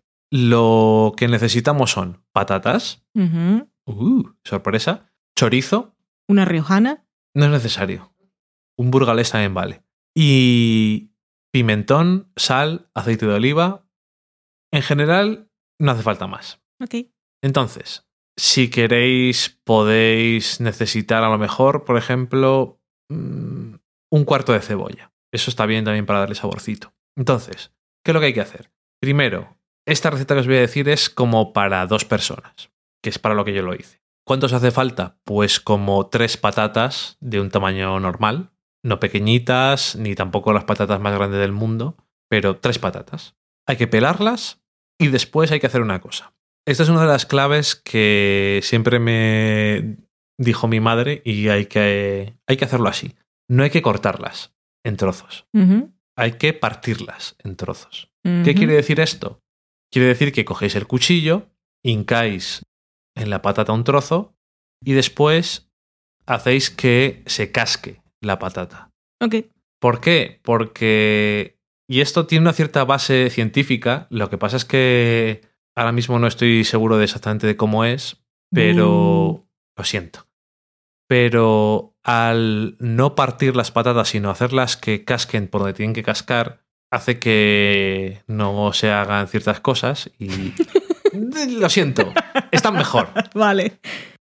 Imaginaros que cogéis una patata normal y corriente del tamaño de un puño ¿De quién? mm, más mío que tuyo. ¿Eso qué quiere decir? Más grande que pequeño. una patata de aproximadamente unos 10 centímetros de, de largo. Si tú la partieras en 8 trozos, la partirías por la mitad y después... eh, no, en 12 trozos. De, la partirías por la mitad, después por la mitad y después en tres trozos cada uno. No sé. ¿Cómo Pues sabes cómo lo haría yo? tú lo partirías con el cuchillo, ¿no? Entonces, en vez de hacer eso, hacedlo cortando la patata y ir sacando los diferentes trozos de patata cascando. Es decir, tú metes el cuchillo hasta la mitad y después tiras hacia afuera para que la, la patata casque. Hace Creo que lo hemos y entendido. se rompe. Yo lo dejo bien explicado. Porque igual me dice alguien, ¿qué mierdas estás contándome? Eso te lo dirán igual. Probablemente, pero ahí está. Eh, vale, tenemos las patatas. Entonces, ¿qué es lo que hay que hacer? En una cazuela, intentad, sobre- eh, claro, esto lo digo para dos personas, que no sea una cazuela muy grande, yo creo que es mejor. Ponéis un buen chorro de aceite, y cuando digo un buen chorro quiero decir si es una cazuela que tenga aproximadamente entre 12 y 15 centímetros, que la cubra bien entera toda la base, y no en plan la cubro un poquito, sino bien cubierta. Después echamos chorizo. ¿Cuánto chorizo? Aproximadamente tenéis que echar, si vais a tener, por ejemplo, 36 trocitos de patata, vamos a poner que tienes 30, me da igual, pues aproximadamente tienes que tener como 10, 12 rodajas de chorizo de aproximadamente medio centímetro de grosor. ¿Es chorizo curado? Un chorizo no curado, sino que chorizo que sea fresco. Ok. Se puede hacer con curado también, pero entonces tienes que dejarlo más tiempo cocinando. No pasa nada, porque Hmm. también está bueno, es, es lo mismo. Lo que pasa es que es mejor que sea chorizo que esté fresco porque como no está curado está más blando y tardas un poco menos y así las patatas no te quedan que se te deshacen. Entonces lo que tienes que hacer primero es coger el chorizo y echarle en la cazuela Y empezar a dorarle. Si tienes esa cuarto de, ese cuarto de cebolla que os he dicho, o de cebolleta, que siempre está bien para darle un poquito más de sabor y tal, le echáis con el, con el chorizo para que empiece a soltar todo el tema. En el momento en el que tengáis el chorizo que esté bien doradito por fuera, echáis todas las patatas dentro y con una cuchara ahí de madera, lo ideal, le vais dando vueltas a todo, echáis un poco de sal y echáis por lo menos una cucharada de pimentón dulce y lo removéis todo. Bien removido, bien removido, que se empiezan a tostar todas las cosas. Esto de pimentón dulce, para los que no Es son lo de España. paprika Exacto. para en Sudamérica. Eh, no picante, pero bueno, eso también depende. Si te gusta el picante, eh, Mm. puedes usar picante, no pasa nada. El chorizo en sí también tiene. También se hace con pimentón. Mm. Pero esto queda, queda más acentuado el sabor y sobre todo también ese color rojo que es importante. Entonces hay que eh, rehogarlo todo junto por lo menos como unos 5 minutos, un poquito menos si queréis, que no se os pegue nada a la base de la, de la cazuela. Y después lo que hay que hacer es, cuando esté todo bien dorado, hay que echar agua hasta que se cubra todo lo que tenemos dentro de la cazuela. Y luego un poquitín más. Es decir, eh, hasta que no se vea nada, que parezca que no tengamos nada dentro de la cazuela, solamente agua. Un poquito más de sal, siempre luego se puede corregir, o sea que no os preocupéis, y dejarlo hervir. Aproximadamente, dependiendo de lo duro que estén tanto las patatas como el chorizo, puedes dejarlo 40-45 minutos, yo creo que no tienes ningún problema. No hay ningún problema, sobre todo porque, y lo hace mucha gente, cuando estás comiendo patatas en la riojana, y mucha gente lo que hace es directamente aplasta con el tenedor las patatas y lo mezcla con el caldito que queda y se lo come así con el chorizo y está especialmente bueno, o sea que no pasa nada. Yo lo hice instinti- instintivamente. Y lo hace mucha gente, no pasa nada. Y Valen me dijo, espero que no te ofenda propiedad de romper las patatas. Y yo, no te preocupes, eso lo hace, lo hace mucha gente. Ya no me sentí especial. Un stand de la vida. Lo que le gusta es más ofenderme que otra cosa. Pero bueno, en cualquier caso, ¿lo habéis visto? La cosa más sencilla del mundo. Y lo es. Es una tontería. Pero la clave es el chorizo que sea bueno, el pimentón que sea bueno, pimentón ahí de la vera bueno, chorizo que sea un buen chorizo fresco, las patatas que sean buenas, Mm. que parece toda una tontería. Esto al final lo puedes hacer en cualquier sitio del mundo, pero no en todos los sitios tienes un chorizo bueno, un pimentón bueno y unas patatas buenas. ¿Eso se puede comer con huevo frito? Todo se puede comer con un huevo frito. Helado no. Lo dirás tú. Uy, socorro. ¿De qué es el helado? De mandarina y pistacho. Yo Y me coco. empiezo, me empiezo a preguntar si ese helado en general le quiero comer. No termina de convencerme. ¿Y de café con chocolate? Bien, eso es un sabor más estándar. Gracias. ¿Con huevo frito? No. Ok. Toda la- casi todas las comidas saladas se pueden comer con huevo. El huevo es una cosa muy versátil. Y después de esta receta tan sencilla y tradicional española, pues os voy a mandar a un sitio que es la sobremesa.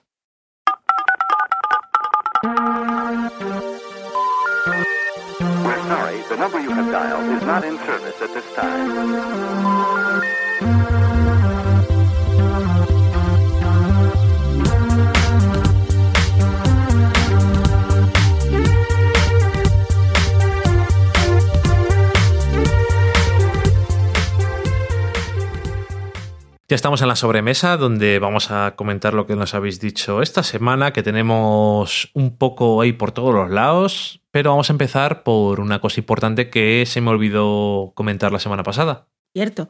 Eh, tenemos un repatrocinador. Es una persona que ha vuelto a confiar en nuestro proyecto y nos ha regalado su dinero. En este caso es Regla Carmona. Muchísimas gracias. Dedicada para ti la sección de la sobremesa de este programa. Y el programa entero. Y el programa entero. Muchas gracias. Cierto que sí. Que además, si no nos cayeras tan bien, no te dedicamos el programa. Nos gusta tú y toda tu familia y lo sabes. Una familia muy molona. Lo es. Nos vamos ahora a Twitter. Empezamos con Bebels. Es una de esas cosas que nos gustan y es un mensaje que viene del futuro. Iba por el 4.16 y a punto de empezar el 17. ¿Y estamos en qué programa? El 22. Nos dice que, por cierto, nota la mejora del sonido, que antes no nos podía escuchar por la calle y ahora sí. Así que creo que le puse un GIF de Frances Ha, que iba ahí saltando y bailando, cruzando una avenida. Tenemos su mensaje de Jujorgis, que es Julia JG, que si no nos equivocamos es la primera vez que nos dice algo. Nos decía que es muy fan nuestra y nos pedía un especial de Mad Men porque ve que estamos muy puestos en la materia. Es muy fans. Cierto, perdón, que eso es muy nuestro y que la gente lo use está muy bien. Es muy fans nuestra. No se apure. Lo habrá. Como que no. Pero vamos, si, no, si esto no son especiales.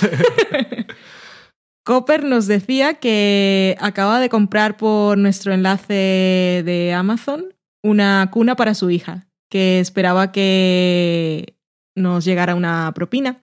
Por cierto, tenemos, si ponéis del sofá a la cocina.com barra Amazon, vais directamente a, a comprar en Amazon a través de nuestro enlace y eso no os costará nada más y a nosotros nos van cayendo comisiones, caídas del cielo. Así que es fácil de recordar, el sofalacocina.com barra Amazon. Tenéis que estar lo único logueados en Amazon. Sí. Por cierto, aprovecho para leer algunas de las últimas compras y así nos podéis decir, ay, eso lo he comprado yo. ¿O no? O no decirlo, porque como nosotros no lo sabemos, esto lo decimos en alto simplemente porque nos apetece. Tenemos una Chico Bots Open, que creo que puede ser la cuna de la que hablaba Copper, porque está en la categoría de bebés. Alguien ha comprado también un deshumidificador. Es una, una compra Des- que me interesa. ¿Deshumidificador? Sí. Ah, eso no me interesa. Yo quiero un humidificador, claro. Ajá.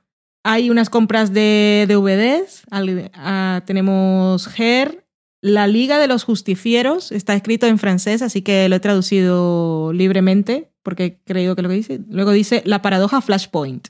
Es un Blu-ray. De Flashpoint Paradox. Está en francés. Es una.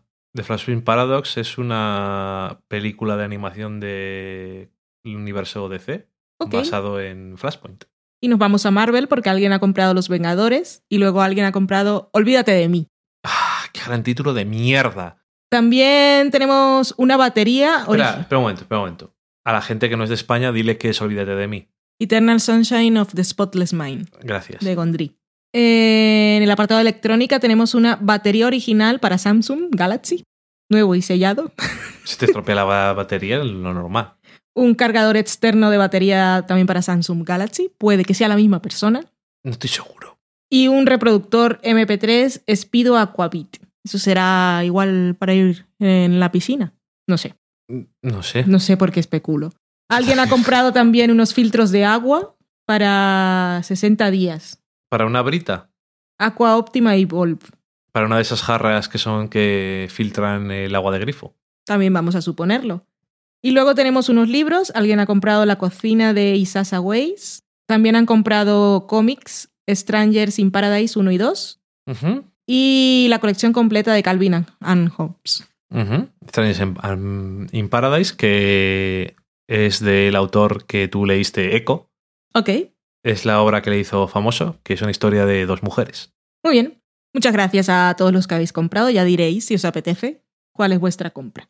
Me metí yo en una conversación y luego seguiste tú. Y era conversación de Adri y Alex P. Serranos, que se ha cambiado el nombre, que son de O Televisión Podcast, y hablaban de París, Texas. Yo no me metí, yo dije, ¿qué está pasando aquí? Me interesa. Yo dije peliculón. Y Maitechu, que es Mari Margolis, decía, oh, la próxima cata, la próxima cata de pelis. Está pendiente porque Dani la tiene que ver. Últimamente estamos viendo muchas cosas que tengo que ver yo. Miau, que es Madera Marí, hacía un yupi por nuestro anterior programa, diciendo que con la vuelta de Mad Men seguro teníamos mucho de qué hablar. Seguro. Puede que haya sido así. Demasiado. Mari Margolis decía que había pillado el die, que era muy fácil, del primer episodio de esta segunda fase de la séptima temporada o la octava temporada para Dani de Mad Men. Y decía que el I love Bill, I love Bill, se le había escapado. Bueno, decía gracias Matthew Weiner por estas cosas. Y una sonrisita de esas con barra baja, que son más felices. Así que es una sonrisa así Con mucha lágrima. satisfacción melancólica. Alana Farra decía que iba a ser un día de escritura, que esperaba no distraerse mucho con nosotros, pero que tenía ganas de escucharnos y ponía el hashtag las horas. Aprovechamos en este momento para hacer una interrupción publicitaria y vamos a poner el audio que nos mandó Alana. Es el paso siguiente a gritar en el coche de Miguel Vesta. En este caso ella iba escuchándonos y, claro, iba conduciendo y dijo, tengo cosas que decir, no puedo escribir, no puedo esperar. Y puso ahí con el manos libres, supongo, y le dio órdenes y grabó un audio. Te ordeno, te ordeno que grabes. Así que vamos a escucharlo. Espero que se valga hacer comentarios a del sofá a la cocina por WhatsApp porque voy conduciendo y por supuesto voy hablándole a, al podcast y, y, y no me puedo detener a escribir. Entonces les voy diciendo como que Stephen Daldry no sabes qué más ha dirigido por Dios la fantástica Billy Elliot de Reader dos de mis películas favoritas. Mejor yo eres mi director favorito. Eh, me muero ¿No, ¿no has visto Billy Elliot? bueno te mando un beso. Y a Dani Sentido. Hola, aquí estoy todavía escuchándolo. Ay, me muero por decir todas las cosas que quiero decir de las horas, pero ustedes no me escuchan porque ustedes ya lo grabaron y yo lo estoy escuchando después. es muy chistoso. Eh, ay, los quiero mucho, chicos. Ojalá podamos ver algún día, quién sabe cuándo. Mejor ¿No quieren volver a venir? Hacemos una pandilla, como si estuviéramos en una serie de televisión. No los termino de escuchar, pero sí es impresionante haber leído Mrs. Dalloway eh, y ver las horas. Es decir, porque también es un día en la vida de una mujer que hace una fiesta, pues Virginia no lo está haciendo, pero tiene invitados ese día, que su hermana, Nessa, y sus sobrinos, eh, y en donde aparentemente no pasa nada, pero claro, eh, todo lo que hacen es absolutamente relevante para, para sus vidas y cambia sus vidas, ¿no? Toman, es el detonante de una decisión que van a tomar más adelante sobre sus vidas, como le pasa también a Mrs. Dalloway. Y me encanta, me encanta que lo hayas visto, pero me emociona mucho que hayan hablado de la película y que les haya gustado. Y ya lo seguiré escuchando. Aquí le- ya acabo de llegar a mi casa, por eso estoy escribiendo, y ahora me voy a poner el resto en, en la compu, mientras escribo un guion que no, es, no he escrito ni una palabra hoy. Muchas gracias por mandarnos el audio, que nos hizo mucha ilusión volverte a escuchar. Que no sea la última vez, por favor. Popapó. Luego tenemos a Vanessa, que es de Ecos a 10.000 kilómetros y también compañera Slayers en The TV Slayers, que decía que el advenimiento Slayer fue en 2009, que lo había dicho bien la primera vez. Yo tengo un lío muy horroroso con las fechas y los años, no, no sé qué me pasa con el micrófono. Pero con todos, incluso con el que estás ahora mismo. Es, es horrible, no sé qué me pasa. Decía que... Ah, este es muy bueno. Que nos había hecho caso y, y había visto Only Lovers Left Alive en el avión, que le requete encantó al nivel de que la volvería a ver. Aunque no era muy fan de Hiddleston antes, ahora se había enamorado de él y quería ver todo lo suyo. Algo que recomendar, please. Y lo que le recomendamos fue entrevistas, porque era muy divertido. Y bueno, también le pasé muchos GIFs del bailando y graciosos y tal. Y precisamente hoy por Twitter me dijo que estaba desarrollando una nueva forma de comunicación, que era básicamente responder a todos con, con GIFs del Hiddleston bailando. Hay un, eh, una de las entrevistas que fue en un programa inglés que se llama Alankar Chatiman, que si lo buscáis eh, Tom Hiddleston Dancing en YouTube creo que es suficiente, se te completa ya. Y ti- se echa unos bailes, la madre que le parió, Es tan divertido. pero ¿cómo se mueve? Se mueve muy bien. Díselo a Vanessa. Vuelve Alana Farra y nos dice que, bueno, lo voy a leer tal cual. Dice, uno cree que tal, entre paréntesis, todos, los episodios de Mad Men son brillantes, bueno, hasta que escucha el sofá podcast y se da cuenta de que es perfecto. Cosa más bonita nos dice, sobre todo ella, que es que una persona que tiene unos pensamientos muy elaborados y Sí. de persona académica. De, de verdad. Sí, No, no desvaría tanto No como como nosotros. no como yo, yo no tengo pensamientos académicos. Ni elaborados. No, les elaboro, pero no tiene ningún tipo de base. como eres. Dice ella que la labor de la crítica, desde su punto de vista, es siempre aportar algo nuevo. Que decir lo mismo que dicen todos es inocuo. Es una cosa que ella dice siempre y es verdad. Porque si lees una crítica bien argumentada, aunque no estés de acuerdo con tu idea general sobre la obra nuevo, sí. criticada, siempre ves algo nuevo. Sí, a mí, a, mí es, a mí es lo que me gusta de leer críticas y tal. Me gusta cuando me aportan algo. Y obviamente es que valen para eso, porque la obra ya te está dando lo que te está dando. La crítica tiene que ser una interpretación, no es simplemente no me gusta, es una mierda. Ni contar lo que ya está. vemos todos. Qué bien, qué bien está porque pasa esto y esto. No, si ya lo hemos visto. Haz un tipo de interpretación, dale contexto, eso, es lo importante. Aldrián CG nos dice, un consuelo en estas horas tan difíciles para mí es escuchar del sofá podcast. Gracias chicos, que nos preocupamos un poco y le dimos muchos ánimos. Y luego nos dijo que tranquilos, que no le pasaba nada grave, pero que nos gusta siempre poder acompañar a la gente. Luego nos dice que en Fortitude solo ha visto osos polares y un perro, que no hay caballos ni Zachary Quinto, que ese no es quinto, como lo decía yo. Eso no me lo dice él, pero bueno, da igual. Eh, en Bueno, no cualquier hay- caso dice que la escena, la escena es horrible. No hay caballos, no te preocupes. y Zachary Quinto, eso también es importante. Sí, pero eh, en Fortitude te, te pegaba a ti un caballo.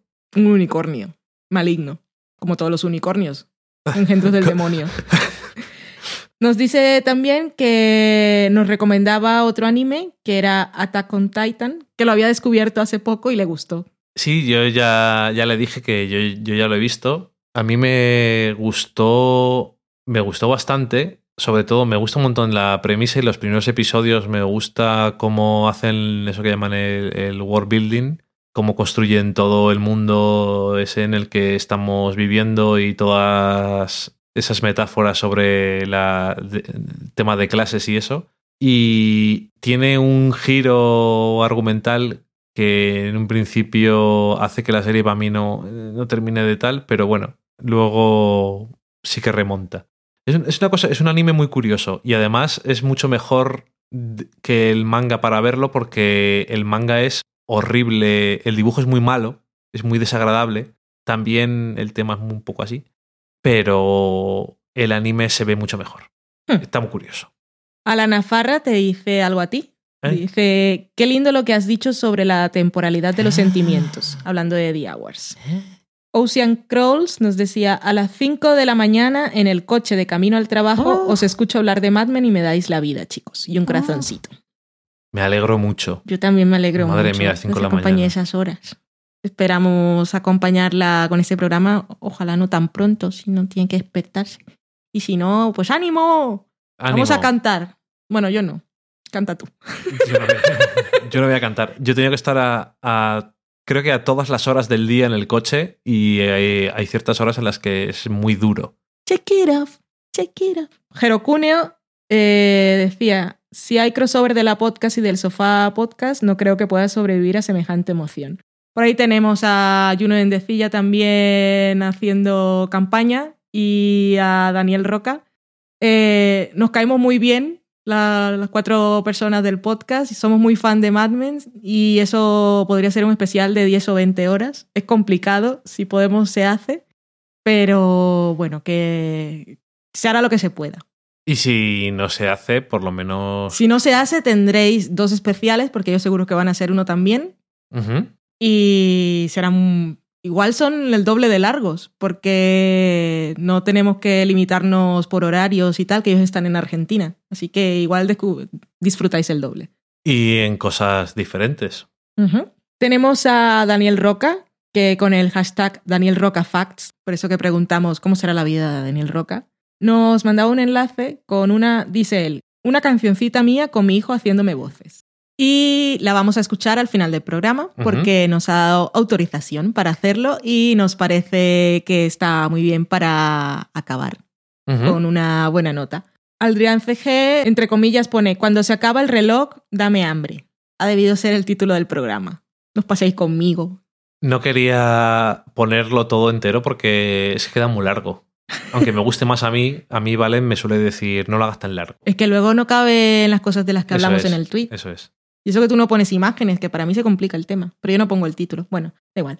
Carmenia Moreno, no, que está ahora en Estados Unidos otra vez y pronto volverá a sacar el podcast Carmenia en Dallas, nos contaba las tragedias de vivir allí en, en USA. Bad People Problems. Sí, decía que estaba en casa de su hermana, que no tiene AMC y se había perdido Mad Men. Y no, sabrí- y no sabía si podría verlo hasta que volviera a España, porque allí la cosa de las descargas pues no, no funciona como aquí.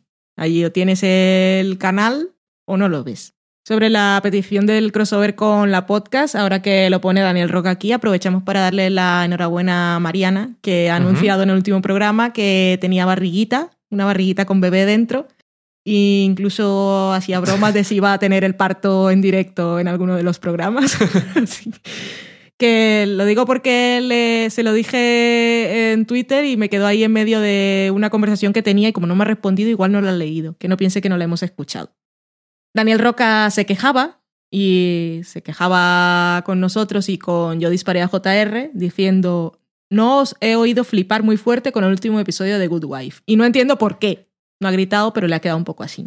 Yo es que no había entendido exactamente lo que había dicho. ¿Por qué no habías entendido? No lo había leído bien. Ok, ¿qué habías leído? Que se le había hecho un autocorrector chungo ahí y decía, no es he oído flipar muy fuerte. Entonces, la idea que yo tenía la primera vez que lo leí, así como haces tú diagonalmente, Ajá. Y entre eso y que había tenido el móvil una mala jugada, era que había visto el episodio, había oído flipar a la gente y no sabía por qué. Ah, ok, todo lo contrario. Exactamente. Vale, vale, vale. Pues nosotros hemos flipado mucho, igual no hemos flipado por Twitter. Yo puse un GIF, como siempre, que me iba a dar a la bebida. Ajá. Era Alicia la que se podía dar a la bebida, pero yo con ella. O más, que por cierto tenemos parón de dos semanas Y después de esos quedan tres que... La verdad, la, la que han liado esta temporada, después de que vi el primero, no me imaginaba que iban a acabar las cosas así. Yo tampoco, la verdad. Está impresionante. Miguel Pastor, Miguel Vesta, de Carmen y en Dallas y que por ahí tiene un proyecto que va a sacar con Sonia, su señora, como pone él en sus hashtags. Dice, ¿hay algo mejor? Bueno, se pregunta, ¿hay algo mejor que conducir escuchando una hora y nueve minutos a Dani y a Valen hablar sobre el 801 de Mad Men? Sí. Hashtag no. hay, algo, hay algo mejor que gritarnos.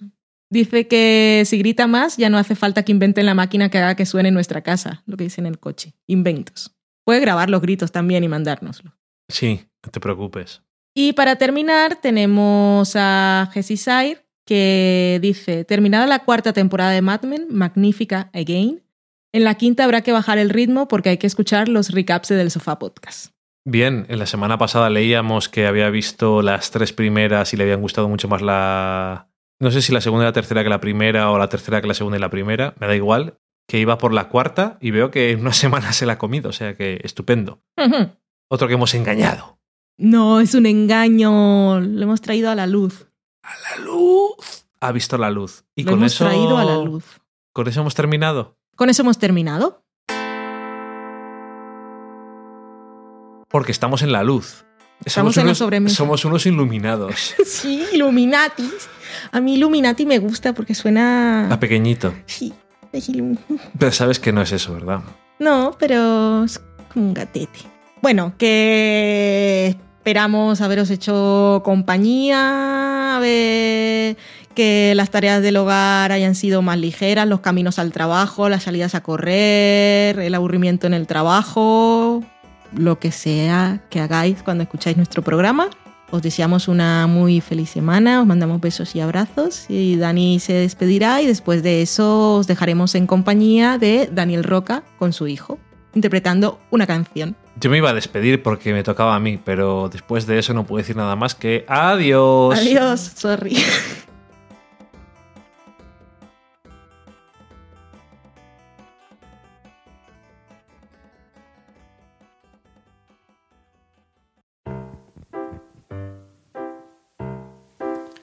Just taking a beat that has some feeling and sway it, swing it, and stir with freedom.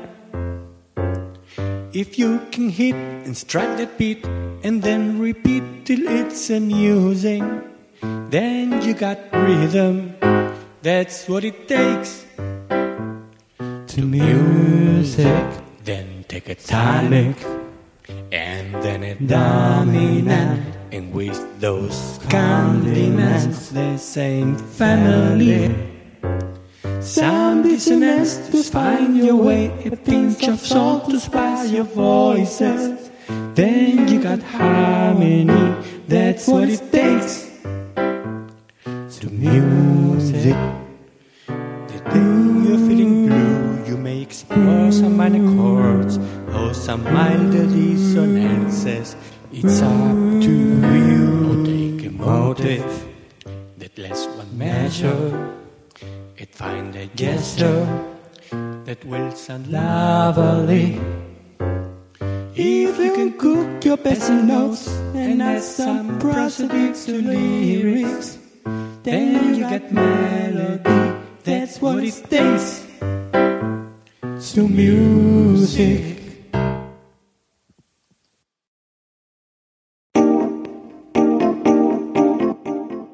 Acabáis de saborear un programa del podcast Del sofá a la cocina. Para prepararlo hemos usado los siguientes ingredientes. Un Dani, una Valen y una licencia Creative Commons, reconocimiento no comercial compartir igual. Cuando tenemos los ingredientes, los picamos muy finos, los dejamos pochando en una sartén y cuando estén caramelizados, los mezclamos con la licencia Creative Commons, que, cuidado, no admite uso comercial de la obra original ni derivadas, que se tienen que distribuir con la misma licencia que la original, siempre citando a los creadores.